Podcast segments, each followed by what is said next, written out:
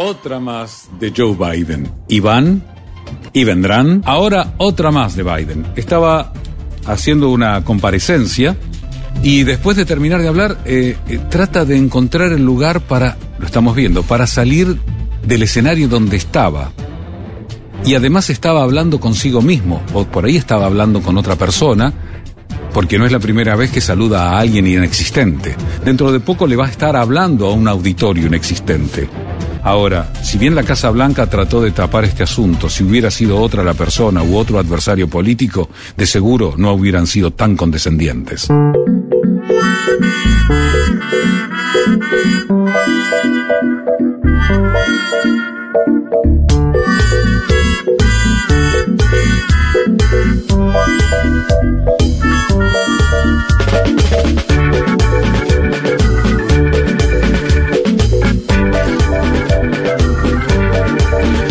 Bueno, ya van varias de, de Juan Domingo Biden ahí. 5 o 6. Sí. Ya le saque, saquémosle el Juan Domingo, ¿no? Podríamos cuando está decir- desorientado, ¿no? ¿Por qué? Y porque cuando está desorientado, ¿cómo Bueno. no se llaman así? Ya Podríamos no decir no de nuevo. No ¿Cómo? No de nuevo, Biden. No, ya varias veces. O, o ya es parte de la personalidad del presidente de Estados Unidos. Raro. Rara que tu personalidad sea desorientarte. Bueno, no, ahí va. Vos sabés que lo, lo sí. extraño de Biden es que pega esas, que vos decís, Sí. ah, listo, no, pero que, que vaya a la casa. Y después pega otras. Claro. Incluso lo vi haciendo respuestas muy rápidas a periodistas, chicaneando, o sea, no lo ves como Bueno. completamente out, ni siquiera siempre lento. Yo tengo una teoría un poco conspirativa. A ver. ¿Ah, sí? Sí, conspirativa. ¿Cuál es? Que en general no, no, no tengo ese tipo de... ¿Cuál es? Eh, es la siguiente. El presidente de Estados Unidos es la persona más poderosa del mundo, pongamos, ¿no? Más Sí. o menos, sí. Sí. Eh, por lo tanto, accede. Tie- debería acceder a cosas que nadie, ninguna otra persona accede. Creo que dentro de esas cosas debe haber una serie de pastillitas a las que accede Biden o cualquier presidente de Estados Unidos ante cualquier problema médico y demás. Lo que yo creo que ocurre es, sí. debe ser una persona que Sobremedicada, decís vos. No, no, digo que debe tener algunos. O sea, lo, creo que lo que vemos es alguien que en general le da la pastillita Sí. y en algunos momentos pienso que por ahí, justo viste que se dan en actos y cosas, por el tipo estaba viajando, como Se que la olvidó. Sí. se la olvida, se la da más tarde y justo ahí aparece el Biden sin igual, la medicación pará, correcta. Siempre es en el mismo momento. Yo, eh, a ver, es fácil. A la Casa Blanca le decimos, cuando termina de hablar Joe Biden en eventos oficiales, pongan una placa con la bandera de los Estados Unidos de América, sáquenlo del aire y cuídenlo. Porque no lo están cuidando, evidentemente. Si Joe Biden cada vez que termina un evento sale a saludar a un fantasma al aire, es algo que le hace mal a la institucionalidad de los Sí. Estados Unidos. Imagínate no Xi- pueden no cuidar- no, no, imagínate no. Xi No, pensá- pensar que no lo están cuidando. te- Tenés todo el equipo. O sea. ¿Y vos que no pensás que lo manera. están cuidando? ¿Cómo no, boludo? No, ah, hubo algunas hablar Joe Biden y vos ponés sí. una bandera de los Estados Unidos y terminó la transmisión. O cuando Sí, el tipo no estaba no solo y nadie le hablaba y decís, dale, ¿Cómo no asesor, prensa, lo acercate.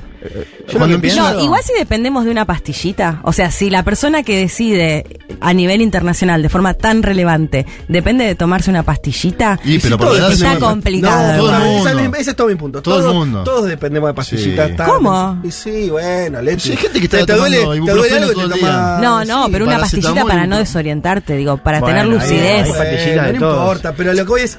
Para mí, el, el- todo el secreto es que tiene otra pastillita. Para mí, esa que, que logra activar algo que para mí. Tipo fosfobita. No debe- exacto, no debe estar activado en Yo lo que, lo que pienso es que la están sacando muy barata, porque si el chabón Muy. tiene como momentos de full demencia, es como. puede hacer cualquiera, porque la verdad que hasta ahora es.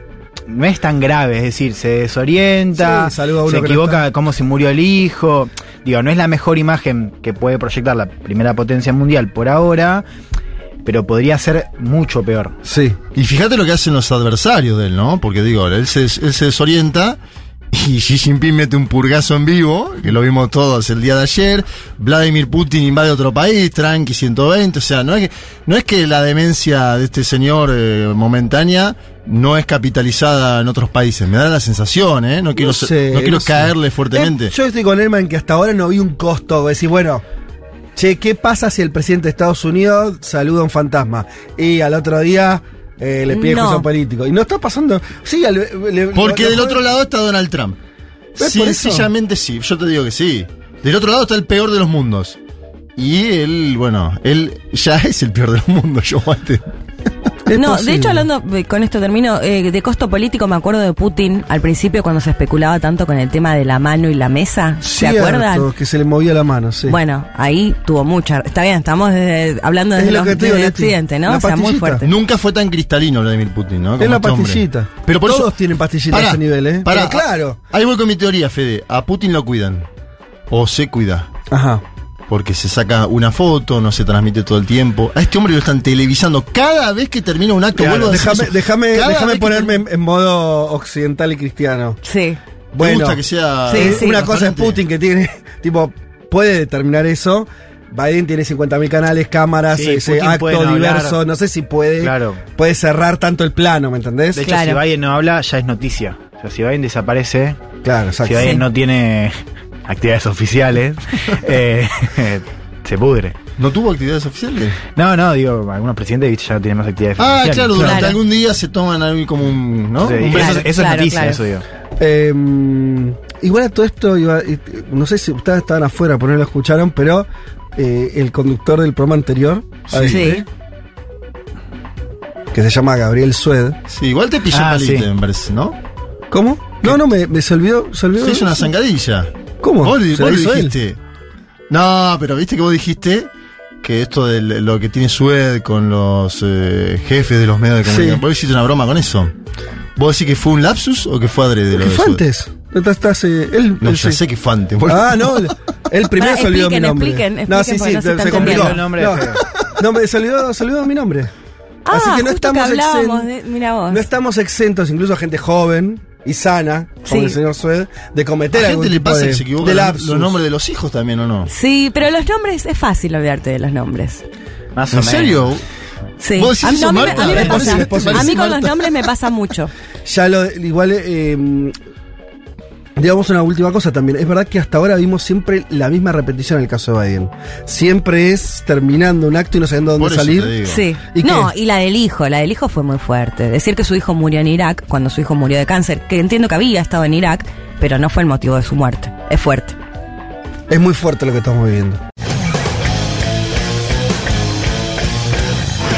que estamos defendiendo Uma rígida política de controle da natalidade. I asked one of the top people in China. I'm going to deliver Brexit. Dicen que yo soy el presidente pobre. Pobres son los que quieren más. The International Monetary Fund is also a 信心和决心不会变。Nuestra gran nación, que viva México.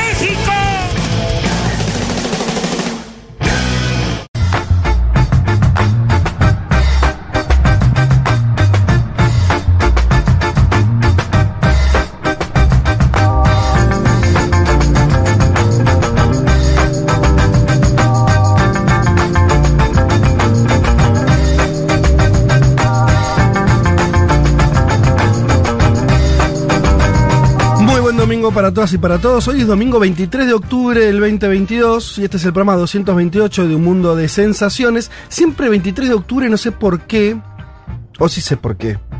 Eh, me queda asociado. Esto es un domingo muy de elecciones. Es una fecha muy de elecciones en la Argentina. Debemos haber tenido más de una elección en octubre, el, en un 23 de octubre, eh, o un 20 y pico. Vieron que es- suele ser una zona de electoral. No Sí, sé las qué. paso igual ahora, ¿no? Es fecha de paso, octubre. No, pasó de agosto. agosto. Agosto. Ah, está bien, entonces ya es elección. Sí, octubre es un mes de elecciones y, y, bueno, habría que revisar si hubo, cuándo hubo el 23, pero me suena mucho el, el número. Bueno, no importa.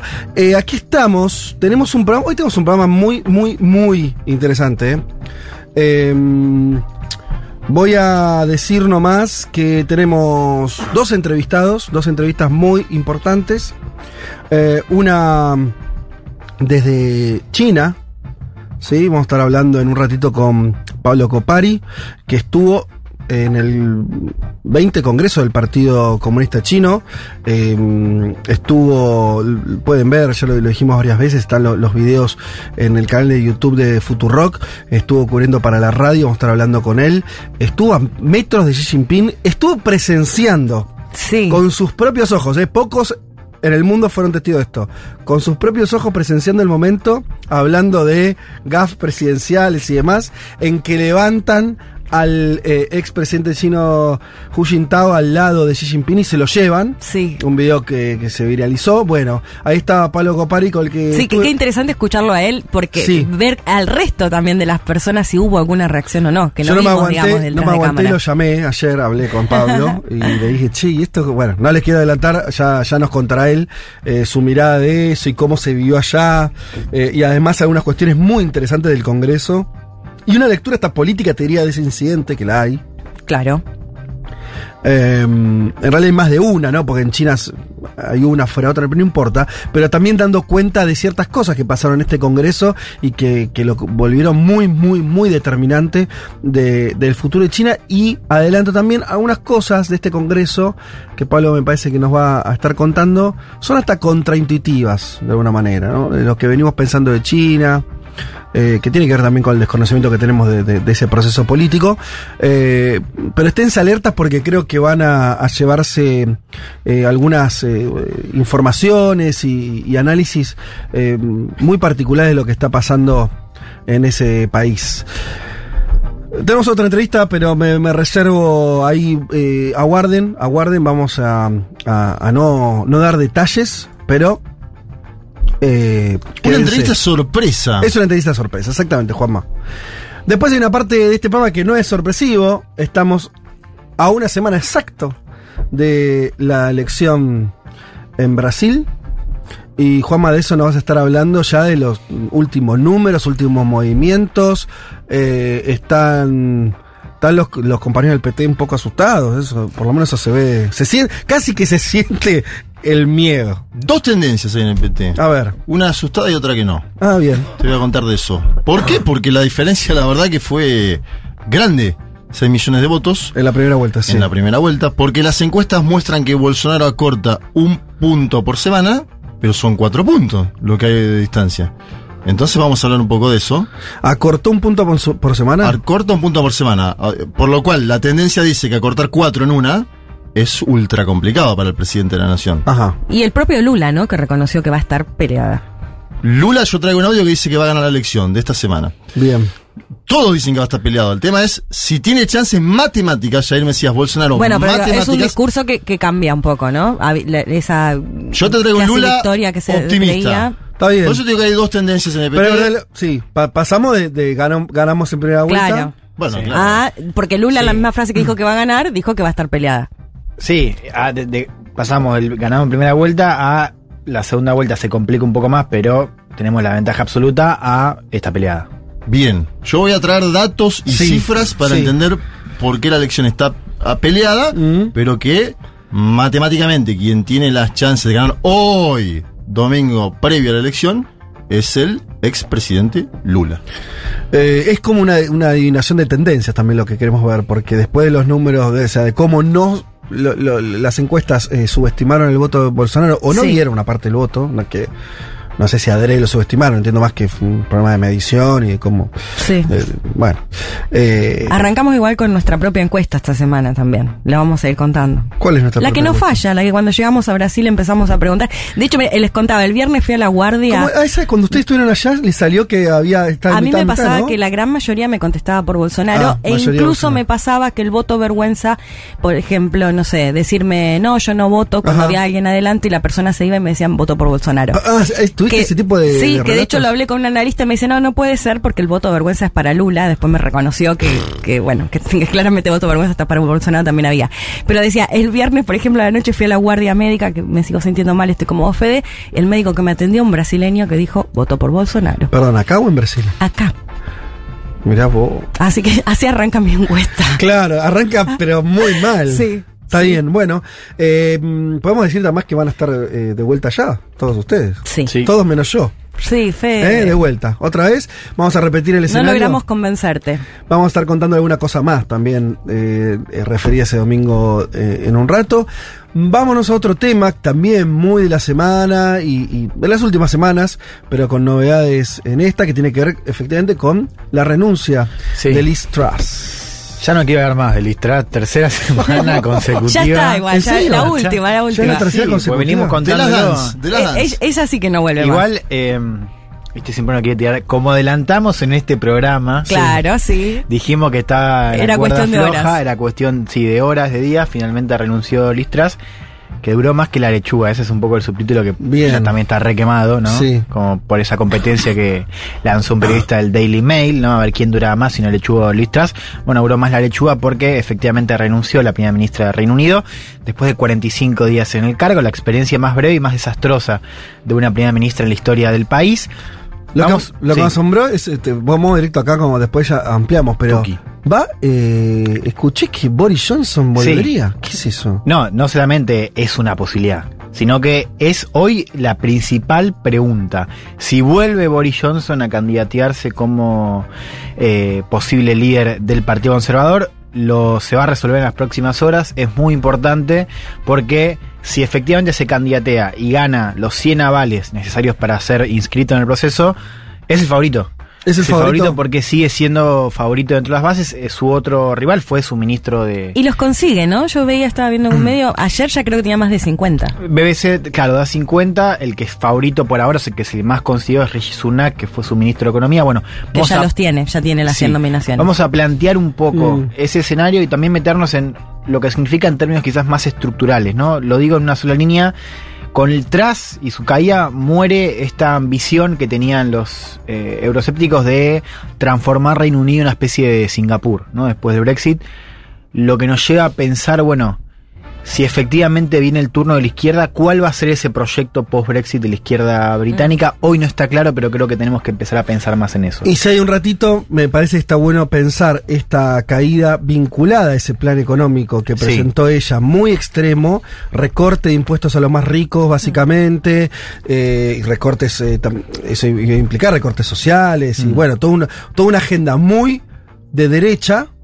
Eh, en un contexto global donde hay muchas derechas mirando cada una de Sí, esas experiencias. Traigo ¿no? algo de eso, traigo un algo de Biden y eh, en, una, en unos días donde también asumió formalmente Giorgia Meloni como primera ministra de Italia, así que es bien relevante también Totalmente. eh, esta receta fallida en Reino Unido.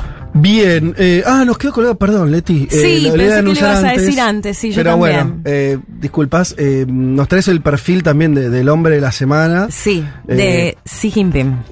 ¿Sí, Jinping o Xi? Mira, yo no sé cómo es, pero siempre le digo sí. Ah, y ¿vos el entrevistado de hoy, que vivió en China, que habla algo de China, le dice sí. Así que le voy a seguir diciendo sí. Bueno, Yo escucho que todos le dicen Xi, pero me, no me acostumbro a decirle Xi. Vamos a Entonces, preguntarle a Pablo que- seguramente que- hay especialistas en China escuchándonos, nos dicen claro, le voy a preguntar a Pablo, vamos a preguntarle a Pablo cómo, cómo lo, cómo lo escuchan Sí, allá. para mí es Xi Jinping. Bien. pero- o al menos así lo llamamos. Espectacular, eh, Eh, perfil de vida. Perfil de vida, que bueno, por supuesto la imagen de ayer también nos da un poco para hablar, de todas maneras lo vamos a escuchar primero a Pablo para ver qué nos cuenta, eh, que se sabe muy poco, ¿no? Lo decíamos, en general de China, así que muchísimo menos de eh, el perfil del presidente chino, vamos a contar un poco algunas de sus cuestiones personales, sobre todo eh, la historia de su padre, y bueno, cómo llega él al Partido Comunista, cómo va ascendiendo hasta convertirse en lo que sostienen varios analistas, el hombre más fuerte de China después de Mao Zedong.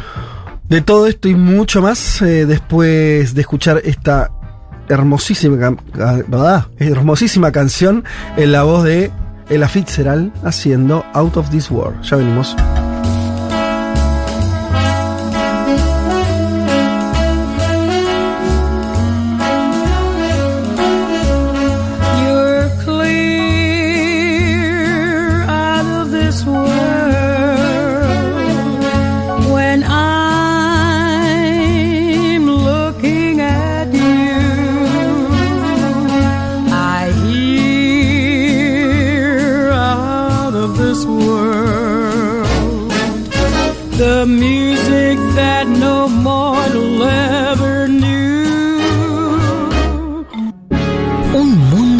Sensaciones. Un mundo de sensaciones.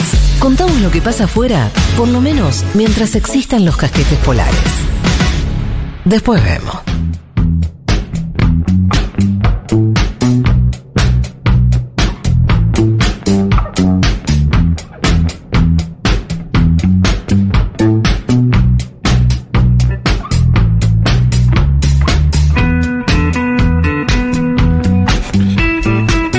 Aquí estamos de vuelta. Eh, Empiezo con este mensaje que quiero leer porque me desconcierta un poco, pero lo firma Diego. Dice: Me gusta esta voz sexy de Leti medio resfriada. Ay. Ay, me sale- ¿Te gustó? Que es una voz nasal, ¿no? La otra no le gusta. Un poco- Grabate, grabate un. Hola, Diego.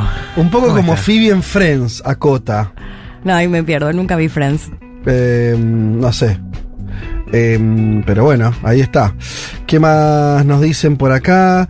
Eh, las elecciones nacionales son siempre el 3, el domingo 3 de octubre. Las Sí, elecciones presidenciales de vuelta. 2011 cayeron el 23. Bueno, entonces había una. Había un Una. recuerdo. Había un sí. 23. La de No, y en 2011. general la segunda Qué vuelta, la Argentina es un país con segundas vueltas, son a fin de octubre. Mm, sí, bueno, no, eso no 30. sé. Justo la de 2011 no, hubo segunda ¿Es vuelta. 23 o 30 las segundas vueltas? Claro. Claro, justo 2011, claro. 2011 no, no hubo, porque pero fungió la, la paso como primera vuelta y la otra Ahí va. fungió como balotaje casi. ahí va. 48-40 sacó Alberto Ángel Fernández. No, pero 2011 tampoco. En 2011 fue el 23. 2011 y- sacó Cristina Kirchner 54 por puntos. eso, y fue 2015 hubo balotaje, Pichichi No, claro, Scioli eso decía versus... que en 2011 hubo solo primera vuelta. Es que, ah, para, estoy leyendo mal el mensaje. El domi- eh, las elecciones nacionales son siempre el tercer domingo de octubre. No el 3, el, el- el tercer domingo. Por eso el, 20 el 2011 cayó el 23, cayó el 24, el 25. Claro. por- e, siempre Y el balotaje es fin de noviembre, entonces nos estamos perdiendo ahí. No sé, porque es que no hubo tantos balotajes, ¿no? El 2015. Danilo Baldocioli contra Y no me, y nadie, no me acuerdo. Pichichi. ¿Fue en noviembre? No recuerdo. No Ahora lo recuerdo. buscamos. Eh, ¿Qué más tenemos por acá? Eh, mm, mm, mm, escuchándolos desde General Roca, Río Negro, con este día espectacular, dice Paz Rodríguez Carnero, una foto hermosa. Qué lindo sería tener un paseo así en Buenos Aires, ¿no? Tan, tan bello, bien. Eh, mucha envidia a los que viven a la vera de un río. Lo que le pasó a Sued yo lo denomino amnesia autoinducida. Me pasa muy seguido. Cuando estás por mencionar a alguien pensás, me voy a olvidar el nombre, me lo voy a olvidar, y te olvidás. Hay algo de eso también, ¿eh? ¿Y por, por qué te querés olvidar del nombre? No, no. No es que te quieras olvidar, es como un miedo. Es de Homero. Me, me voy, a, oli- me voy a olvidar, me voy a olvidar, claro. Ah. No lo hagas Homero, no lo hagas Homero, no lo digas Homero. Ouch. Exacto. Este, La peor cuando se te mezclan los cables es cuando estás hablando de alguien y le mandas un mensaje a esa persona. ¿Les ha pasado? No. No, no, no. Y- Pero, Se te. ¿no? y sí. O sea, estás hablando Ponele, de esa- estoy, no sé, diciendo no, porque con Fede fui a tomar algo, qué sé yo, y te mando el mensaje a vos porque te estoy mencionando. Ah, pero querés mandar un mensaje a otro. No sí, pero a otra persona, no a la, Ah, la persona a la que estás hablando. Sí, puede ser, puede ser. Eh, Eso puede terminar muy mal, ¿eh? Termi- sí, puede Sí, terminar muy una mal. de- sí. Es depende de lo que esté diciendo Eliminen la otra persona, pero sí. segundo. Nine Grey nos dice el, el balotaje del 2015 fue el 22 de noviembre. Ahí está, No me olvido decíamos. más esa fecha. 22 un mes de después. claro. Un mes después prácticamente o algo así. Un mes está bien para balotaje. Sí, es mucho incluso. Tres semanas está bien. Sí. Tres semanitas, Sí. ideal. Eh, mm, mm, mm. ¿Elman sabe la refe que dijo Juanma Tranqui 120 de una publicidad de hace unos años? Pregunta Victoria. No sé que era una publicidad, sí, el Tranqui 120, pero como frase... ¿Pero a raíz de qué era? Claro. Claro, eso no. Era una policía. Pero no es tan Para viejo. reducir la velocidad. Victoria, ¿no es, ¿pero qué tiene?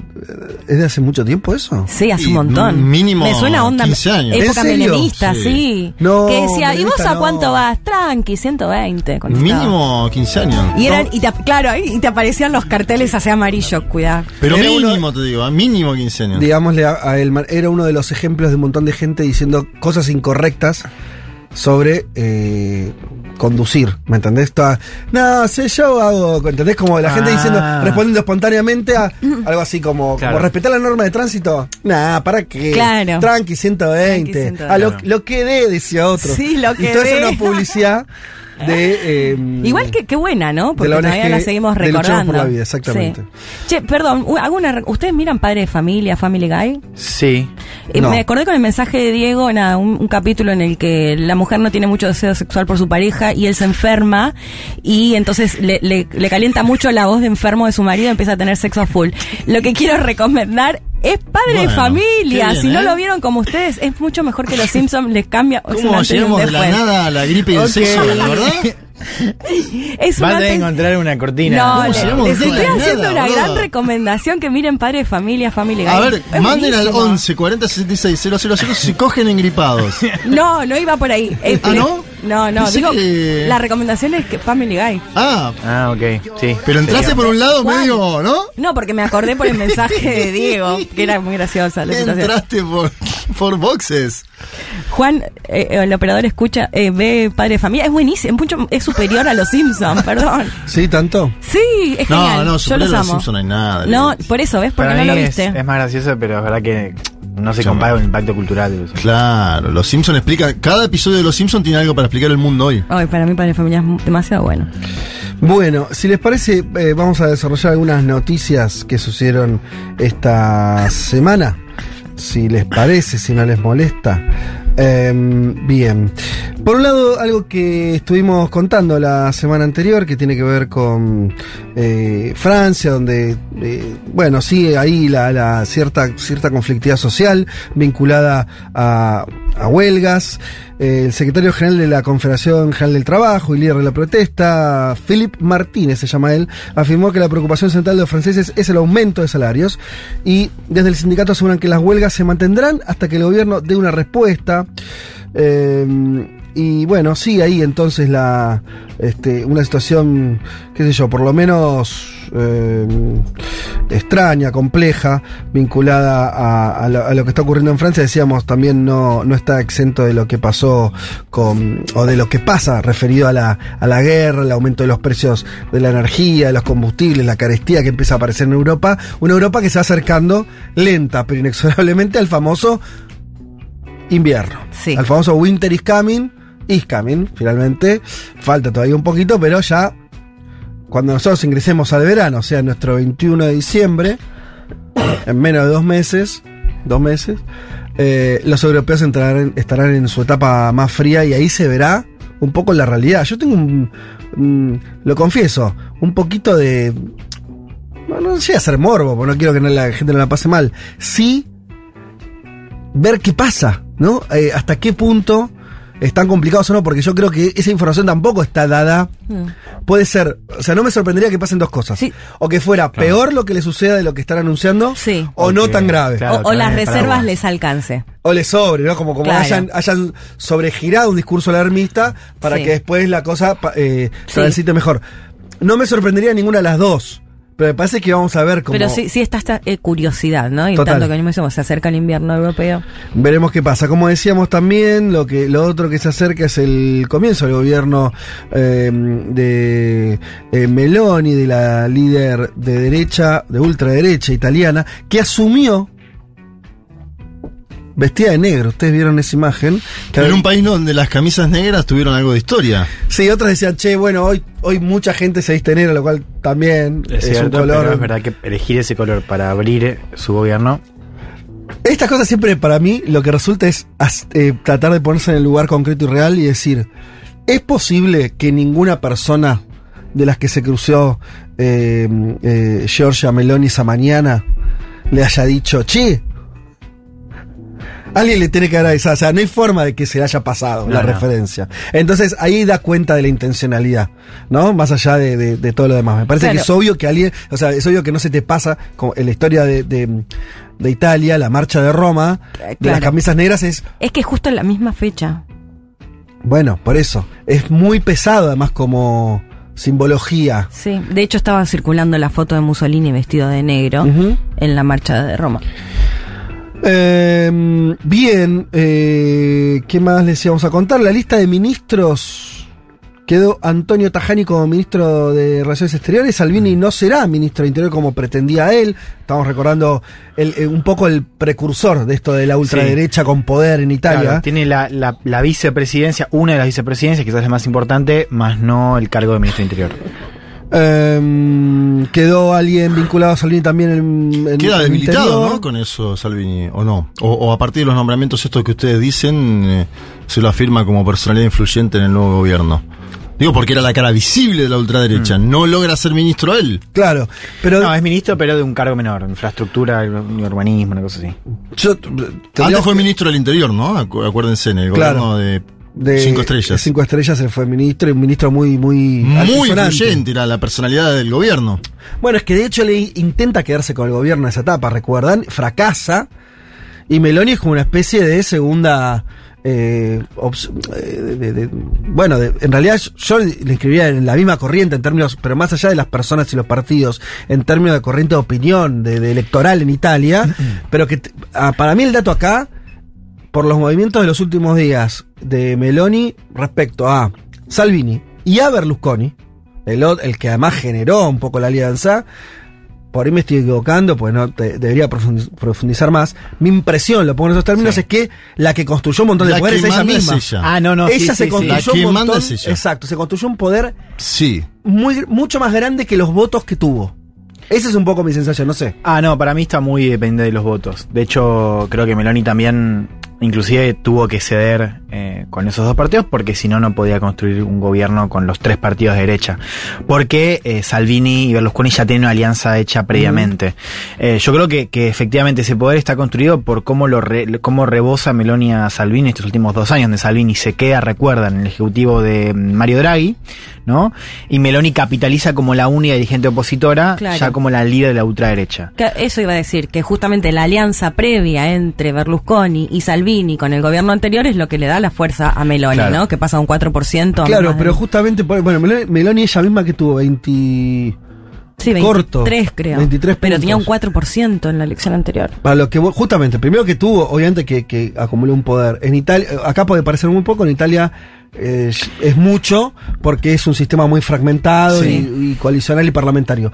Pero lo que iba es, me parece que hay una serie de atributos que ella tiene Mm. y que sus aliados no tienen, además de los votos. Y, so- y más que los votos. Quiero decir, El la- carisma, la personalidad, la, La influencia, juventud. la juventud. Sí. Entonces, y la audacia también, la, ¿no? la imagen Exacto. era fuerte verla a ella así bien saca, o sea, hablando micrófono con Berlusconi y Salvini a la par. Berlu- Berlusconi salían Mayor. muy grande, ¿no? Mayor, Que, mayor, eh, mayor. Mucho más grande que Biden. Sí, que Y se donde- mantiene impecable. Se mantiene impecable, pero no, pero la es biología mayor. es la biología, ¿viste? Claro. Como lo ves y, y no ves, no ves el futuro de Italia ahí. No, no. ¿En, Ber- en Berlusconi? Claro. No, Berlusconi además quedó muy debilitado cuando se le saca el apoyo a Mario Draghi. Berlusconi sufre una rebelión interna de su partido, Mm. que en teoría es el partido tradicional de centro derecha en Italia. Mm. Con lo cual, digo, sigue siendo una figura importante en términos simbólicos, sigue siendo un armador, no tiene ni de cerca el poder y atracción que tenía en su momento. ¿no? Pasemos, si les parece, a otra noticia que tiene que ver con la guerra. Eh, empezó a regir la ley marcial en cuatro regiones de Ucrania que fueron anexadas por Rusia. Ustedes lo saben bien, lo hemos cubrido largo y tendido acá. Lugansk, Donetsk, eh, Zaporilla y, y Gerson son los cuatro, eh, las cuatro regiones eh, que tuvieron un proceso de autonomía y después de adscripción a Rusia y finalmente Rusia anexando esos territorios como parte de Rusia. Eh, después de, los referéndums que se hicieron en, septiembre. Y ahora el dato es este, ¿no? Es que empezó a regir la ley marcial, es una, bueno, empezó a, eh, son incorporados también a la guerra, ¿no? Esa anexión a Rusia se incorporaron también a una guerra, una guerra que está cambiando velozmente su, su, su formato, eh, Rusia cambiando de piel, ¿no? Rusia ya eh, entrando de manera muy decidida, una confrontación, diría, total, movilización de tropas a nivel nacional en Rusia, de a, de a decenas de miles de personas en distintas ciudades, en distintos pueblos, eh, ya eh, todo lo que estuvimos viendo, no, no vamos a hablar ahora, pero todo un debate muy alto sobre posibilidades, aunque se juzguen remotas y demás, de alguna una utilización de armamento nuclear. Eh, y, una Rusia que, y un gobierno ruso, para ser más específicos, que claramente han indicios que se, se juegan la vida claramente en esto. ¿no? Su propia supervivencia, eh, cambios, purgas internas, cambios de, de, de, de quién conduce la guerra, ¿no? Hace, fue- fue hace- creo que fue la semana pasada que cambiaron, no, no recuerdo ahora el nombre, Dos semanas, sí. que cambiaron al jefe militar eh, de toda la operación, de toda la guerra. Bueno, son, son cambios muy, muy, muy importantes y que dan cuenta de una guerra que sigue, que claramente no hay, por lo menos, no hay ningún viso de que esto aminore, por lo menos en los próximos, en los próximos meses. Básicamente porque Rusia tiene que recuperar prestigio y, y quiero decir, pensando en una salida de pacífica, ¿no? Pensando en algún, en algún momento las guerras se terminan, y- y hay tratados y se firma la paz. O sea, hasta ahora siempre ocurre así. Las guerras terminan. El tema es cómo termina. ¿Cómo Rusia sale de la guerra? ¿No? Es la pregunta. Entonces no parece ser que esta situación sea una situación en la que Rusia pueda salir de la guerra, porque no le sirve firmar, no sé, por lo menos ahora, la- en términos de demandas y demás, de lo que plantea Ucrania, que es obviamente la recuperación de su territorio, y donde Rusia ya perdió ¿no? Hay miles de rusos que dieron la vida, toda una economía totalmente modificada. No veo por qué Rusia va a firmar una paz eh, sin recibir algo muy importante a cambio. Y no ves a Occidente, a la OTAN y al gobierno ucraniano en una situación muy débil, como para decir, bueno, está bien, No. firmamos. Entonces, ves por distintas razones las fortalezas de uno, las debilidades de otro, lo que cada uno puso. Es un conflicto que hoy parece que va a alargarse. Fíjate por lo la comunicación telefónica del ministro de Defensa de Putin, Sergei Shoigu, Sí. que dijo que va a haber una escalada mayor e incontrolada, una escalada mayor e incontrolada, se lo dijo a sus pares de Francia, ministro de Defensa de Francia, ministro de Defensa de Turquía y de Gran Bretaña. Digo, Totalmente. es un aviso, muchacho. Y además hay Esto una, sigue. hay una cosa que a mí me marca la... eh, es algo medio fulero decir, pero... Es una guerra que está tan concentrada en los recursos estratégicos. Lo vemos en Europa con el tema de la energía, pero también en Rusia. La última acción militar importante de Rusia fue contra la red eléctrica ucraniana Sí.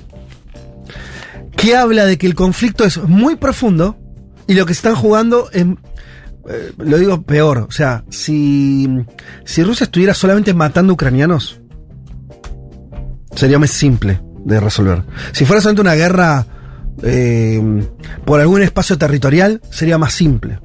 Si fuera una, una cuestión étnica, sería más simple a un punto. Ahora, lo que eh, los dos que están chocando están yendo a disputarse cuestiones que son muy estructurales.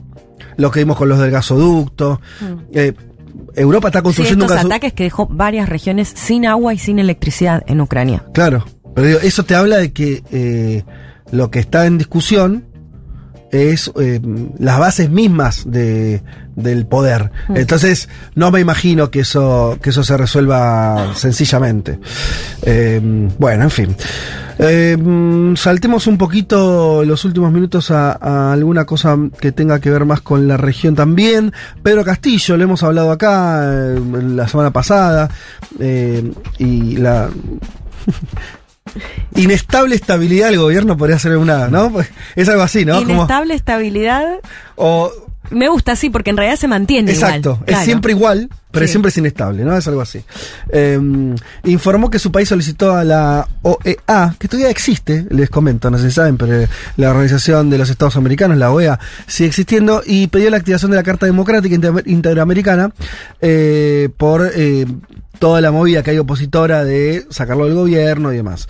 En una conferencia de prensa dijo, mi gobierno ha solicitado ante la OEA la activación y aplicación de la Carta Democrática para iniciar un proceso de consulta con las fuerzas políticas, los poderes del Estado y las fuerzas sociales para encontrar con los buenos oficios de la comunidad internacional un camino que impida una grave alteración del orden democrático en el Perú. Los gobiernos suelen usar en última instancia esto. Digo, no, es algo tan cotidiano. Entonces, por lo menos en la narrativa del gobierno de Castillo, eh, hablar de la aplicación de la Carta Democrática es dar un paso, es querer, es querer dar cuenta a la comunidad internacional de algo que ellos juegan como bastante límite, ¿sí?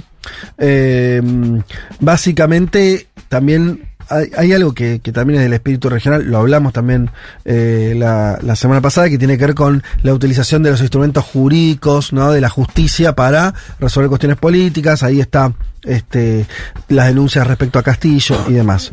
Eh, eh, Jugado igual, ¿no? Llamar a la OEA de Almagro para Y por eso- tu democracia te puede salir bien o mal. Por eso decía dos cosas. Uno, sigue existiendo la, la OEA. Hay que ver cuántos. Bueno, y sigue conduciendo Luis Almagro. Que ahora está siendo investigado por, así como Claver Caron fue Sí, destituido sí. por un amorío, Luis Almagro está siendo... Me parece que no sobrevive Almagro mucho más, ¿no? Ahora, qué tremendo, No ¿no? sé. Porque los tipos hicieron cualquier cosa y terminan cayendo por, por el por amor. Y el amor es así. Sí, sí, yo no, no puedo No sé, dejar de no verlo sé si como... mencionarlo como amor, pero digo, por una historia con la pareja, por ayudarla financieramente. Sí, en el caso de Clave Caro no es Claro. No, y en Almagro, bueno, que también lo están investigando por una cuestión con. Ah, no sabía eso. Almagro está investigado por tener un vínculo sentimental con una subalterna, en el cual también habría eh, tenido más dinero la subalterna, tal cual el caso similar al de Claver Carón. Claro. Sí, Bien. yo concuerdo que no es la. A ver, la verdad que lo que hacen de su vida privada.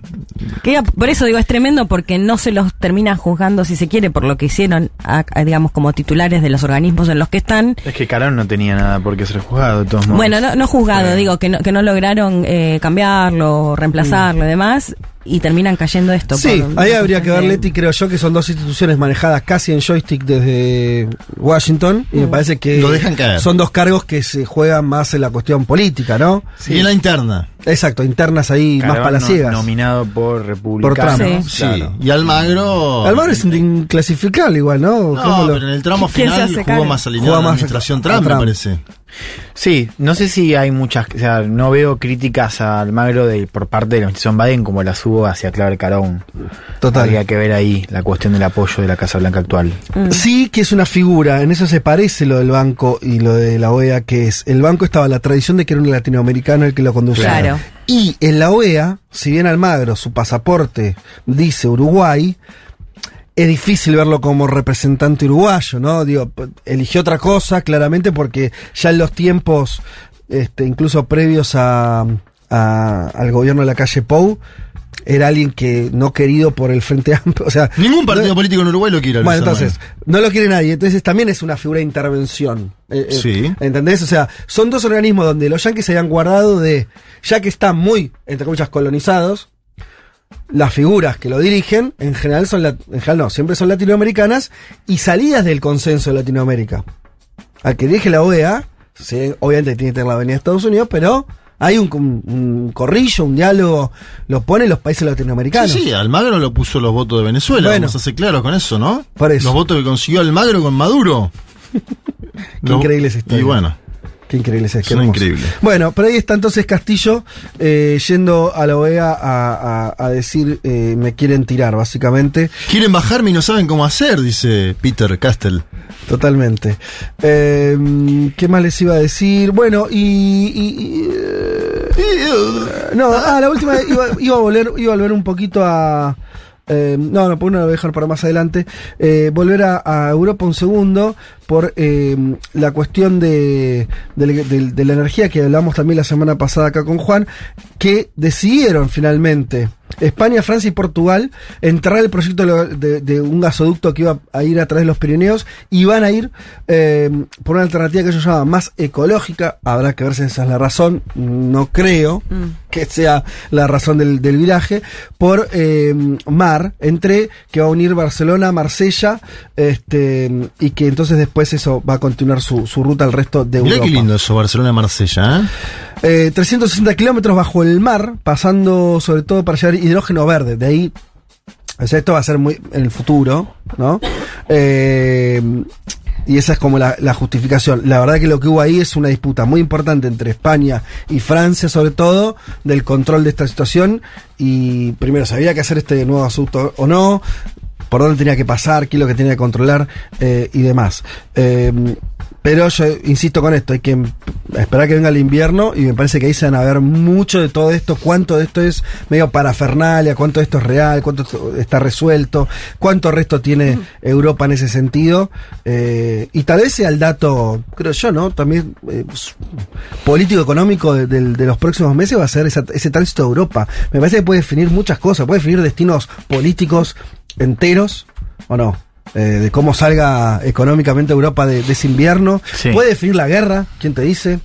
Porque pongo escenarios, ¿no? Rápido, Sí. pero si, suponete que es muy grave la situación energética. No vas a tener población que empieza a decir, che, bueno, va, pará. Che, ¿por qué no Teníamos el negocio- gasoducto Nord Stream 2? Teníamos un, un- un- un socio, por más que lo digan, la verdad que era un socio confiable y barato, porque durante muchos años no, no hubo Sí, problema. sobre todo para Alemania. Sí. Eh, y, y a cambio de que lo perdemos, lo perdemos a cambio de cagarnos de frío. Y no sé Sí, si va a agarpar. Un poco lo dijimos la semana pasada, ¿no? En, en cada una de estas discusiones acerca de quiénes ganan y quiénes pierden, hay en general un, denominador común que es eh, que Europa siempre pierde. Claro. ¿no? Salga como salga el resultado, la cuestión que hay mucho por definir, se confirma la irrelevancia estratégica de Europa. Eh, y también, bueno, el, el daño económico que va a generar. Eh, y eso no parece ser, eh, no parece cambiar con esto. No, porque Pero puede, puede empeorar. Puede empeorar, puede empeorar, sí. A ver, no, no da igual, pero ciertamente confirma, bueno, algo igual ya venimos charlando hace tiempo, hace años, digamos. O sea, como el, el, el lugar geopolítico de Europa está cada vez más disminuido. Hoy, digo, entre Washington y Beijing, o ahora si querés entre Washington y Beijing entrando en con Moscú, pero digamos, la relevancia está. Bueno, si les parece, para salir de esta mm, este cono eh, de sombras, vamos a escuchar un poco de música, pero lo vamos a hacer de esta manera. Lo vamos a hacer a través de la canción del mundo, que nos arma Pablo 30 todas las semanas, y que en este caso, hablando de Francia, lo podemos vincular entonces a, las huelgas que hubo esta, o que, vienen tra- transcurriendo en las últimas semanas, o a esta cuestión sobre la energía, al cabo una y otra están vinculadas. Eh, Pablo nos va a llevar eh, a investigar al dúo Ibeshi, si es que se pronuncia así, una banda de electrónica formada en el 2013, originalmente de París, Francia, pero nacida en, dice Pablo, la gloriosa isla de Cuba. Es el proyecto de las hermanas Lisa Caindé y Naomi Díaz. Son hijas del famoso percusionista cubano Miguel Ángel Díaz, perdón, Miguel Angá Díaz, que tocaba en el Buenavista Social Club, legendaria banda que hemos escuchado. Más que banda eh, conjunto, ¿no? De músicos que escuchamos eh, desde hace, qué yo, 20 años tendrá ese disco, 25, ya. Sus canciones son en idioma yoruba, inglés y español. Eh, Ibeji quiere decir mellizo en yoruba, la lengua africana que los esclavos se llevaron a Cuba justamente y donde todavía se utiliza. El sonido de esta banda mezcla música de origen yoruba, justamente, también francesa, afrocubana. Hay un poco de jazz, un poco de, samples, eh, instrumentos tradicionales. Eh, Lisa Caindé es la voz principal y toca el piano, mientras que Naomi toca percusiones como el cajón y el tambor batá. Dice Pablo que me pareció interesante traer una entrevista de la reciente, recientemente hecha por la española Teresa Ferreiro eh, a propósito del último disco que se llama Spell 31, cuyo nombre proviene del libro de los muertos.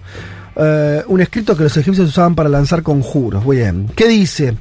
Le dice la entrevistada. La última canción de Spell 31, Los Muertos, menciona el nombre del padre de ustedes y los nombres de otros familiares fallecidos. Ese interés por la memoria de los que ya no están es una constante de vuestra obra, le dice la española, la periodista española. Eh, no puedo dejar de pensar que los muertos se relacionan con cierta perspectiva política, le dice, la determinación de no olvidar lo sucedido.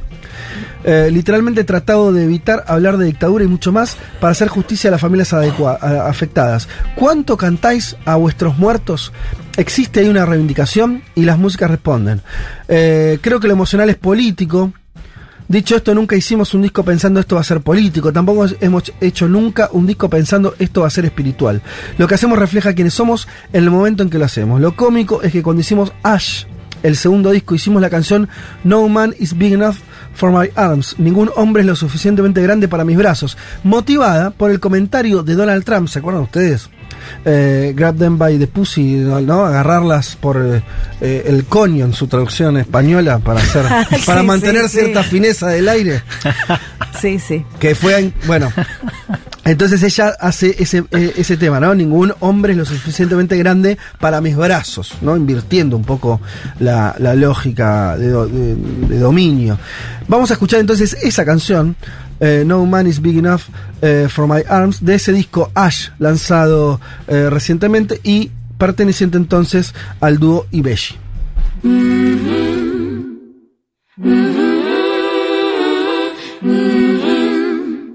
No man in the world. No man in the world.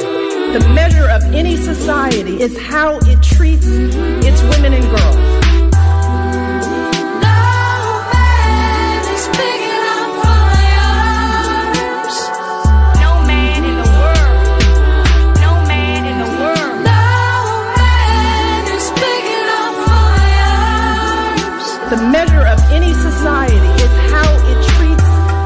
Women and girls. We create.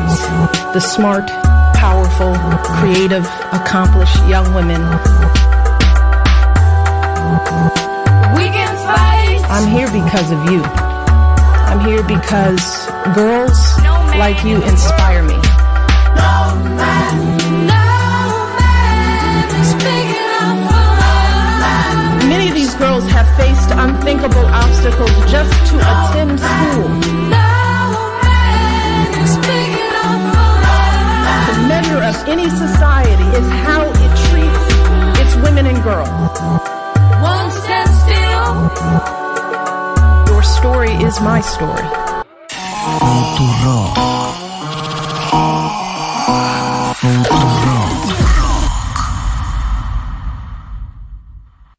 Hola, soy Juan Elman. Quería contarles que mi libro Nada será como antes ya está disponible en ediciones Futurock. Es una crónica de Chile construida con voces y escenas que reuní durante varios meses viajando por el país. El estallido, el conflicto mapuche en el sur, la crisis migratoria en el norte son algunas de las historias que aparecen en el libro. En una coyuntura que sigue abierta y revuelta hay algo que es evidente. Las cosas no volverán a ser como antes. Pueden conseguirlo en tienda.futurock.fm y como siempre, los socios de la comunidad Futurock tienen descuentos especiales. Nada será como antes, hacia dónde va Chile, ya está a la venta. Federico Vázquez, Juan Elman, Leticia Martínez y Juan Manuel Carr. Un mundo de sensaciones. Porque siempre hay que volver a explicar cómo funciona el sistema parlamentario.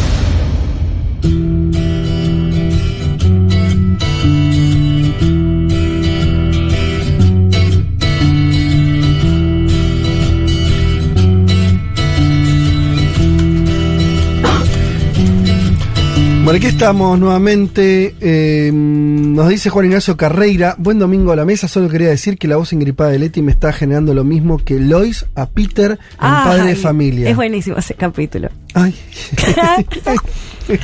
Al límite Yo, quedo afuera, pero no sé qué. Mucha que- tos. No sé cuál es la Eh, Lo conté. Son los dos Ah. protagonistas de Padre de Familia. Ella no tiene mucho deseo sexual, él se enferma Ah. y con su voz de enfermo la seduce. Bien, Entonces, bien. mm, eso. Em, ¿Se calentó? Claro. El Se calentó Juan, bien. No puede ser que a Baidi le Claro, pongan... digo yo, no me refería al capítulo. No, no, se calentó, está bien.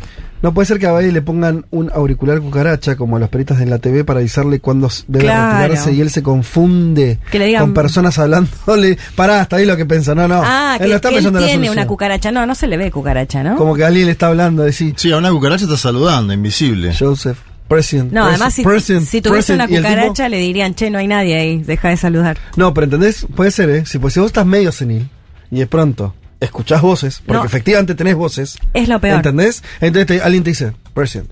Estar hablando y que te hablen por la cucaracha te confunde mucho. ¿Y ¿Viste? Ahí tenés. Es tremendo. Por él estar haciendo eso, mira, mira. Eh, no, no, no es Otra solución para la Casa Blanca, un telón compran, compran Ajá. un telón y cuando Cae. termina Joe Biden, si hay muchas cámaras de versómenos, Claro. cae el telón y Joe Biden no pasa los papelones que pasa. Un consejo que le damos acá a la Casa Blanca. ¿Ustedes creen que, porque nosotros analizamos lo de Europa como quien analiza una exterioridad o dice, bueno, les pasarán frío, cómo les va a, a- a- eh, eso a complicar la vida, qué harán los gobiernos, pero nosotros tenemos gente que nos escucha que va a pasar por esa situación. Claro. Por ejemplo. Bárbara, que dice, preparándome para la crisis energética en Escocia. Se estoqueó, típico argentino. No, no esto queda, sino que dice aislando eh, nuestro departamento de 120 años. Claro, hay muchos edificios muy viejos Qué frío ese departamento, ¿no? y Lo la foto no es clara, pero ella tiene un aspecto de minera. Eh, tiene una, una lucecita en la cabeza, está totalmente cubierta. Ah, está de- bien, por si se queda sin luz. No, entiendo que está haciendo un trabajo, Leti. Está trabajando, Ah, no, Está no aislando. Estoy imaginando. aislando parte de su departamento. No, no se Poniendo, la ¿Cómo foto. se llama? ¿Choricito se le decía que ponías en la puerta? Muy sí, 80, claro. muy 80 la Para que no pase el frío. sí. Totalmente. Totalmente. Eh, teníamos alguna, algún comentario más eh, similar en ese sentido. Bueno, ahora lo perdí. Eh, Tito y Ana de Río Cuarto y Villa Crespo mandan una especie de declaración conjunta Eh, sobre la guerra en Ucrania, en principio la guerra tiene en sí mismo derrotar al ejército enemigo, claro, coincide. Los ataques a la infraestructura buscan generar conflictos en la retaguardia del ejército ucraniano y dejar desconectado el frente de guerra con la asistencia en municiones, pertrechos y demás. Eh, también hay objetivos más macro y son económicos, y esto es un nuevo orden global, multipolar, Irán, China, Rusia, etcétera, los BRICS. Chau, globalización financiera o la globalización económica que propone China. Bueno, sí, hay que ver. O sea, yo no diría, yo no sería tan tajante en un... O sea, a veces sí puede serlo. En un contexto donde justamente estando una guerra, están claros los intereses, no está claro la resolución. La verdad que el mundo va a ser uno, eh, de acuerdo a cómo termine. ¿No? Eh, no- Y va a ser uno distinto al actual, probablemente, o no, no sabemos. Pero yo esperaría ver cómo termina este conflicto y de ahí me parece sacar algunas conclusiones más. Eh, ¿Estamos? No. No, no, ve, no veo, Maini, no te... Ah, estamos, bien. Eh, estamos entonces en comunicación con el amigo Pablo Copari que nos está, eh, nos estaría saludando desde la noche madrugada de China. ¿Estás ahí, Pablo? Qué terror tenés que se corte, usás el potencial. ¿Cómo andas? Se te escucha claro y alto, así que muy bien.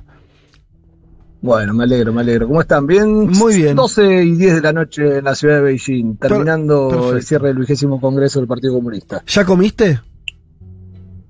Eh, sí, sí, no sabes con qué ganas, porque eh, estuve 10 días en una burbuja, como hablábamos el, Sí. el domingo pasado, y la comida era de buffet chino, entonces uno a veces acostumbrado al paladar occidental, en algún momento necesita una milanesa, Mm, necesita claro. una, Una hamburguesa, pizza, necesita sí. algo que... Sí. Claro, entonces cuando salimos fuimos corriendo en búsqueda de algo que tenga sabor a casa y nos comimos una pizza. Ah, bien. Eh, así que sí, ¿Y sí. hay buenas pizzas sí, ahí? Sí, sí, ya rompimos. Sí, hay, hay pizza italiana, más que nada. Así que nos fuimos a comer una pizza italiana, una cerveza, porque estuvimos 10 días sin birra también. Eso Ah, fue como. ¿Sin alcohol difícil. o sin birra? Sí. Eh, me encanuté un roncito que lo metí Un ron, qué de, la burbuja, pero Está bien. duró una noche. Eh, le, le contamos a, la- a- a todos los que estén escuchando que estamos hablando con, así como lo escuchan, con eh, un corresponsal, de, el corresponsal de Futurock en China y uno de los pocos periodistas argentinos que estuvo adentro de eh, las sesiones del Congreso del Partido Comunista. Eh, hablemos ahora un poco de eso, Pablo.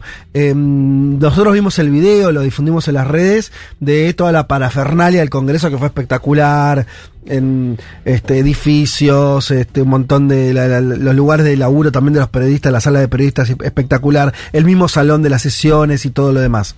Pero yo quiero ir rápidamente a lo que está hablando todo el mundo, por lo menos acá, que tiene que ver con esa famosa imagen donde eh, levantan al expresidente de China, Hu Jintao, de, de la silla, se lo llevan, eh, y al lado estaba nada más y nada menos que Xi Jinping. Y eso generó toda una serie de, de lecturas, básicamente, bueno, la, la idea de que lo estaban, estaban haciendo una, una demostración de purga pública, más o menos, eso fue un poco la, la traducción que se hizo desde Occidente. Vos estuviste ahí, vos lo viste. Nosotros eh, justo eh, hay, hay como una versión, cualquier cuestión que podamos llegar a decir en este momento es especulativa, no hay Sí. nada certero porque realmente no se sabe qué pasó, entonces se pueden hacer varios análisis según lo que después vimos en los documentos o lo que íbamos viendo. Eh, el Congreso del partido es cerrado, a nosotros nos dan la oportunidad de entrar a la sesión de la que tuvimos hace unos días y después a la del buro político, al que te dicen cuáles son los permanentes que van a quedar, los siete permanentes que fue hoy. Cuando entra, el periodismo está esperando afuera una hora y media más o menos, cuando entra Sí. todo el periodismo, justo es el momento en el cual a Hu Jintao lo sacan eh, de una manera que parece rara en las cámaras. Después empezaron a circular algunos videos anteriores a que entre la prensa en la cual eh, se lo veía un poco perdido, se lo veía que no sabía para dónde ir. Mm. Entonces se empezó a, a pensar que, bueno, puede haber sido la casualidad. Pero ¿qué pasa después? Eh, en el análisis que hacemos de los discursos que estuvo dando Xi Jinping, tanto en la apertura del vigésimo Congreso como en el cierre, donde dio a los miembros del comité, que son 205 miembros del comité, se habla mucho de los 10 años heredados. Se habla un poco como, viste, como decíamos, como decimos en Argentina, ¿no? La, Lo que heredamos, Sí. La pesada herencia y se habla de la corrupción. Y la corrupción es una de las banderas que Xi Jinping está tomando hoy para, eh, para su gobierno, que es limpiar con todo lo que fue corrupto en algún momento. Y el, la presidencia de Hu Jintao, que fue de 2003 a 2013, se lo toma como un periodo que no fue muy bueno para el partido a nivel imagen. Ajá. Entonces pasó eso en ojos de todas las cámaras del mundo. Y fue, Claro. la verdad, lo que opacó un poco también todo lo que generó el Congreso, todo lo que se dijo, todo lo que pasó en el medio. Y quedó esa imagen de una persona adulta eh, yéndose eh, escoltado por dos por otras dos. Hubo algunos, eh, estuvimos intercambiando mensajes, Fede, hubo algunas como seguidillas de imagen en las cuales se podía reconstruir, pero desde la especulación. Y si tenemos que especular, a nosotros nos encanta, porque la política creo que es espe- especulación. Acá en China no están tan acostumbrados a eso. Claro. Entonces, eh, lo único que hubo fue un mensaje de Xinhua de la agencia nacional, como la tela nuestra, pero un poco más alineada al gobierno. Imaginen que Xinhua eh, es la que aprueba a veces los, los informes del gobierno, es la que los que firman los, los documentos. Ajá. Entonces decía, tuvo un problema de salud y se retiró su habitación. Fin. Hasta ahí todo bien. Pero ¿qué Sí. pasa después? Cuando se conoce el nombre de los 205 eh, postulantes, los 205 miembros del comité central del Partido Comunista Chino, no están los fundamentales que son la cara también del gobierno de Hu Jintao, Ah, que son cuatro de los siete que componían. Claro. Entonces ahí también hay otra lectura. Que- o que sea, que lectura más a un que sector viene del liberal. discurso. Claro. ¿Qué, ¿Qué pasa con eso? Ellos estaban al lado, vieron que le toca, eh, él, pa- eh, cuando Sí. se va a Hu Jintao palmea a alguien que está sentado a la derecha de, Sí. Sí. de Xi Jinping.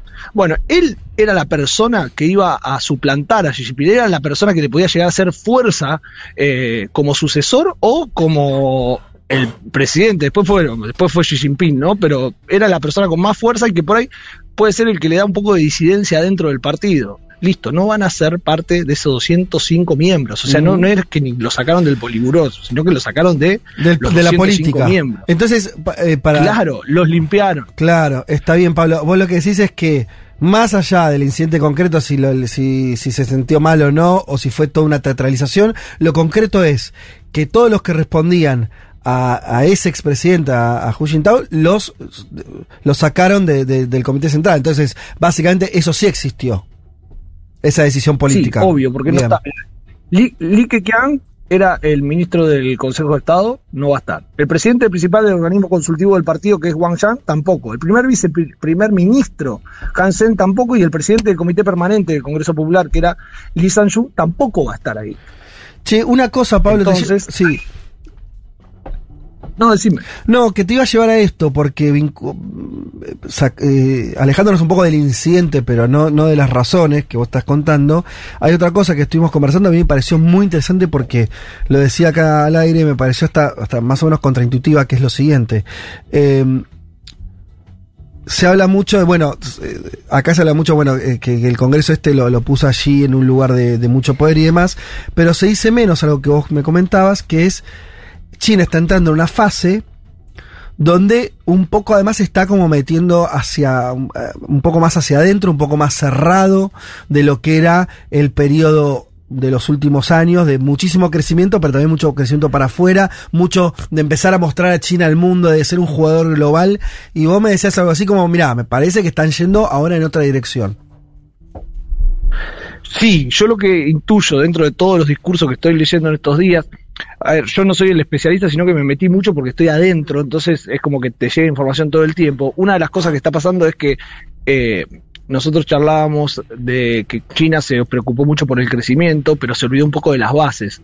Entonces hay una camada o hay una franja etaria que tiene que ver en las grandes urbes, sobre todo, no en el campo, porque acá el campo es la clase trabajadora, es la parte en la cual no hay capataces, acá el pueblo es el que trabaja en el campo también. Eh, está perdiendo un poco el- la identidad con el partido, entonces uno de los discursos de este, de este congreso fue fortalezcamos las bases, fortalezcamos el socialismo moderno, empecemos a pensar en que hay que poner la teoría del partido como clave para las bases para que puedan perdurar, para que podamos seguir en el tiempo. Entonces ellos hacen como cuatro, tres salvedades, ¿no? Y le ponen terminologías. Hablan de las dos determinaciones, de las cuatro conciencias y las cuatro convicciones. Las dos determinaciones tienen que ver directamente con Xi Jinping y dice que la posición de Xi Jinping es el núcleo, es el núcleo del comité central y de todo el partido. Y además es la posición rectora que va a guiar el pensamiento. Esas son las dos determinaciones que da el Congreso, lo da por, por escrito. Las cuatro conciencias que se hablan en este Congreso tienen que ver con la política, los intereses generales, el núcleo dirigente y la alineación que va a tener el partido para poder afianzar lo que llamaron las cuatro convicciones. ¿Y qué, es las, qué son las cuatro convicciones? Son el camino que va a seguir China, la teoría del partido, el sistema y la cultura. Y ahí entra otro término que son las dos salva- salvaguardias, le dicen ellos, que es la firmeza con la, la- esto es muy, es muy flashero porque pone a Xi Jinping en un punto que lo tenía Mao. O sea, lo pone Sí. como pensador directo del partido. O sea, pone la firmeza en la posición del secretario general, como núcleo del comité central y como núcleo de la militancia. O sea, como que la juegan todas las fichas a- él sí. la va- No, decía que juegan todas las fichas a, a su liderazgo, eso está clarísimo. Totalmente, y se ve en el nuevo, se ve en el nuevo comité permanente que formó. Formó un comité permanente de siete personas, no se sabía cuánto iba a ser. Hoy fue increíble porque estábamos en el Salón del Pueblo, eh, un poco de contexto. El Salón del Pueblo es el lugar donde pasa toda la vida política de China desde que se creó la nación. Eh, es un espacio en el cual eh, tiene salones enormes, eh, mucho, pero mucha, mucha seguridad. Está enfrente a la Plaza de Tiananmen, la plaza más grande del mundo.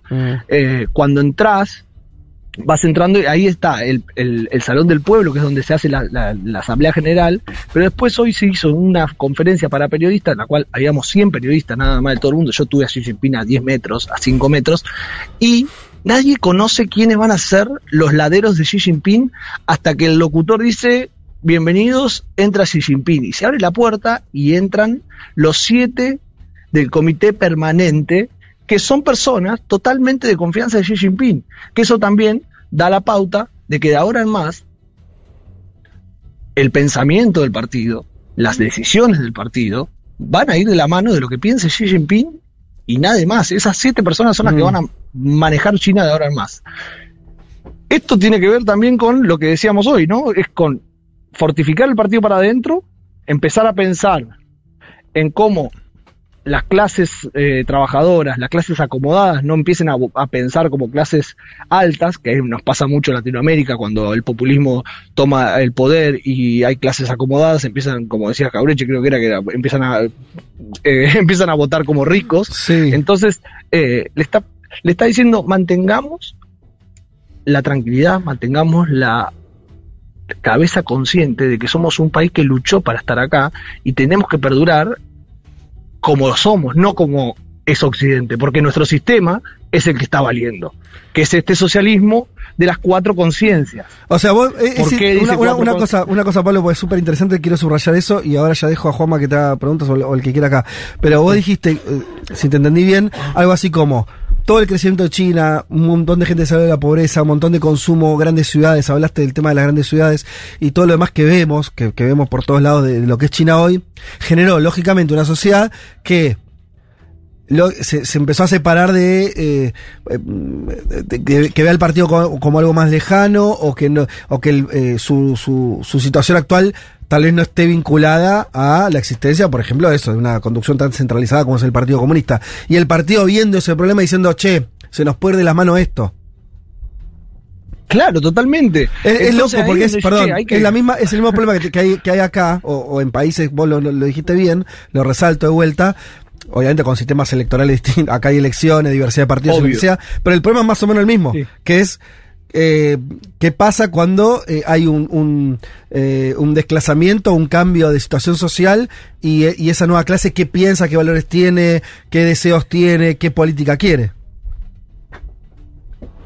Creo que ese es el miedo que tiene el partido hoy. Claro. ¿no? Y es el, el, el problema más grande y por eso también este corte.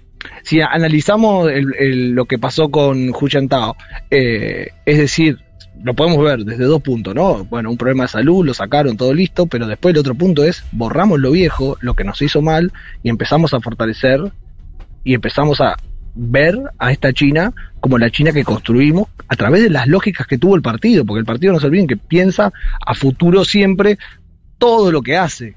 Entonces no se olviden de que todo lo que logramos lo logramos con la lucha del Partido Comunista y con este sentido, no con un, un sentido occidental ni con nada. El mundo se está cayendo a pedazos y nosotros seguimos caminando. Eso es lo que yo leo entre líneas, entre todos los discursos que hay, porque ellos ponen mucha terminología y a veces Sí, es difícil sí, de sí, sí, entenderlo. sí, sí, Entonces te hablan de... Casi poético. Te hablan de un- una... Sí, de- muy filosófico. Sí, también, ¿no? porque te, Sí. te, te- te están hablando, por ejemplo, hay una, hay, hay una terminología que es como la triple, es el triple pensamiento, que eso se basa, se basa, por ejemplo, en la bandera del socialismo, con marxismo-leninismo, el, el pensamiento de Mao Zedong, la teoría de Deng Xiaoping, pero ahora mete la triple representatividad, que es donde ingresa Xi Jinping como pensador dentro de la historia de China. Por eso es tan importante el Congreso este y es histórico. Por eso, cuando empezamos a leer lo que habían decretado, el discurso de pronunciamiento, dijimos, loco, estamos en el cambio de China, estamos viviendo un quiebre. Y algo que yo le comentaba en Seguro el otro día es, no hubo, yo creo que debe haber tres argentinos o cuatro que estuvimos ahí adentro en la historia de, de, de los congresos de- del partido. Qué impresionante. Y, y creo que es el Futurock es el primer medio Total. que, que- sí, es el primer medio, por, por lo menos el primer medio autogestivo, el primer medio Sí, independiente que, sí, que entra que está a ver lo que está pasando. No, y Pablo, que hayas visto esto, Eh, decíamos, que, lo, que hayas podido ver en vivo y en directo el momento de ayer con Hu Jintao, cuando todo el mundo hablaba de eso, es- me parece increíble. Pablo, Sí, pasa como que no te das cuenta, viste, en el momento, porque yo lo tengo grabado en el celular y me di cuenta después. Mirá. Claro. Pablo, te saluda. Porque veía una silla vacía. Te saluda Juan Manuel. Te hago una pregunta. Primero, Juan. ah, primero sitúo un tuit de Santiago Bustelo que me parece importantísimo para entender de historia de China, porque ahora todo el mundo habla de purgas de China, nadie es analista de turno en China, y dice Deng Xiaoping, Nadie. el ídolo comunista de los liberales en Occidente y analista de turno, gobernó China durante más de 15 años. Durante este periodo se purgó a varios secretarios generales del Partido Comunista de China, nombra tres, Hua Guofeng, Yu Jiobang y Xiao Xiyang. Dice un poco de historia no hace mal, como para dar contexto a lo que pasó ayer. Pero te hago una pregunta bien concreta, porque es lo siguiente.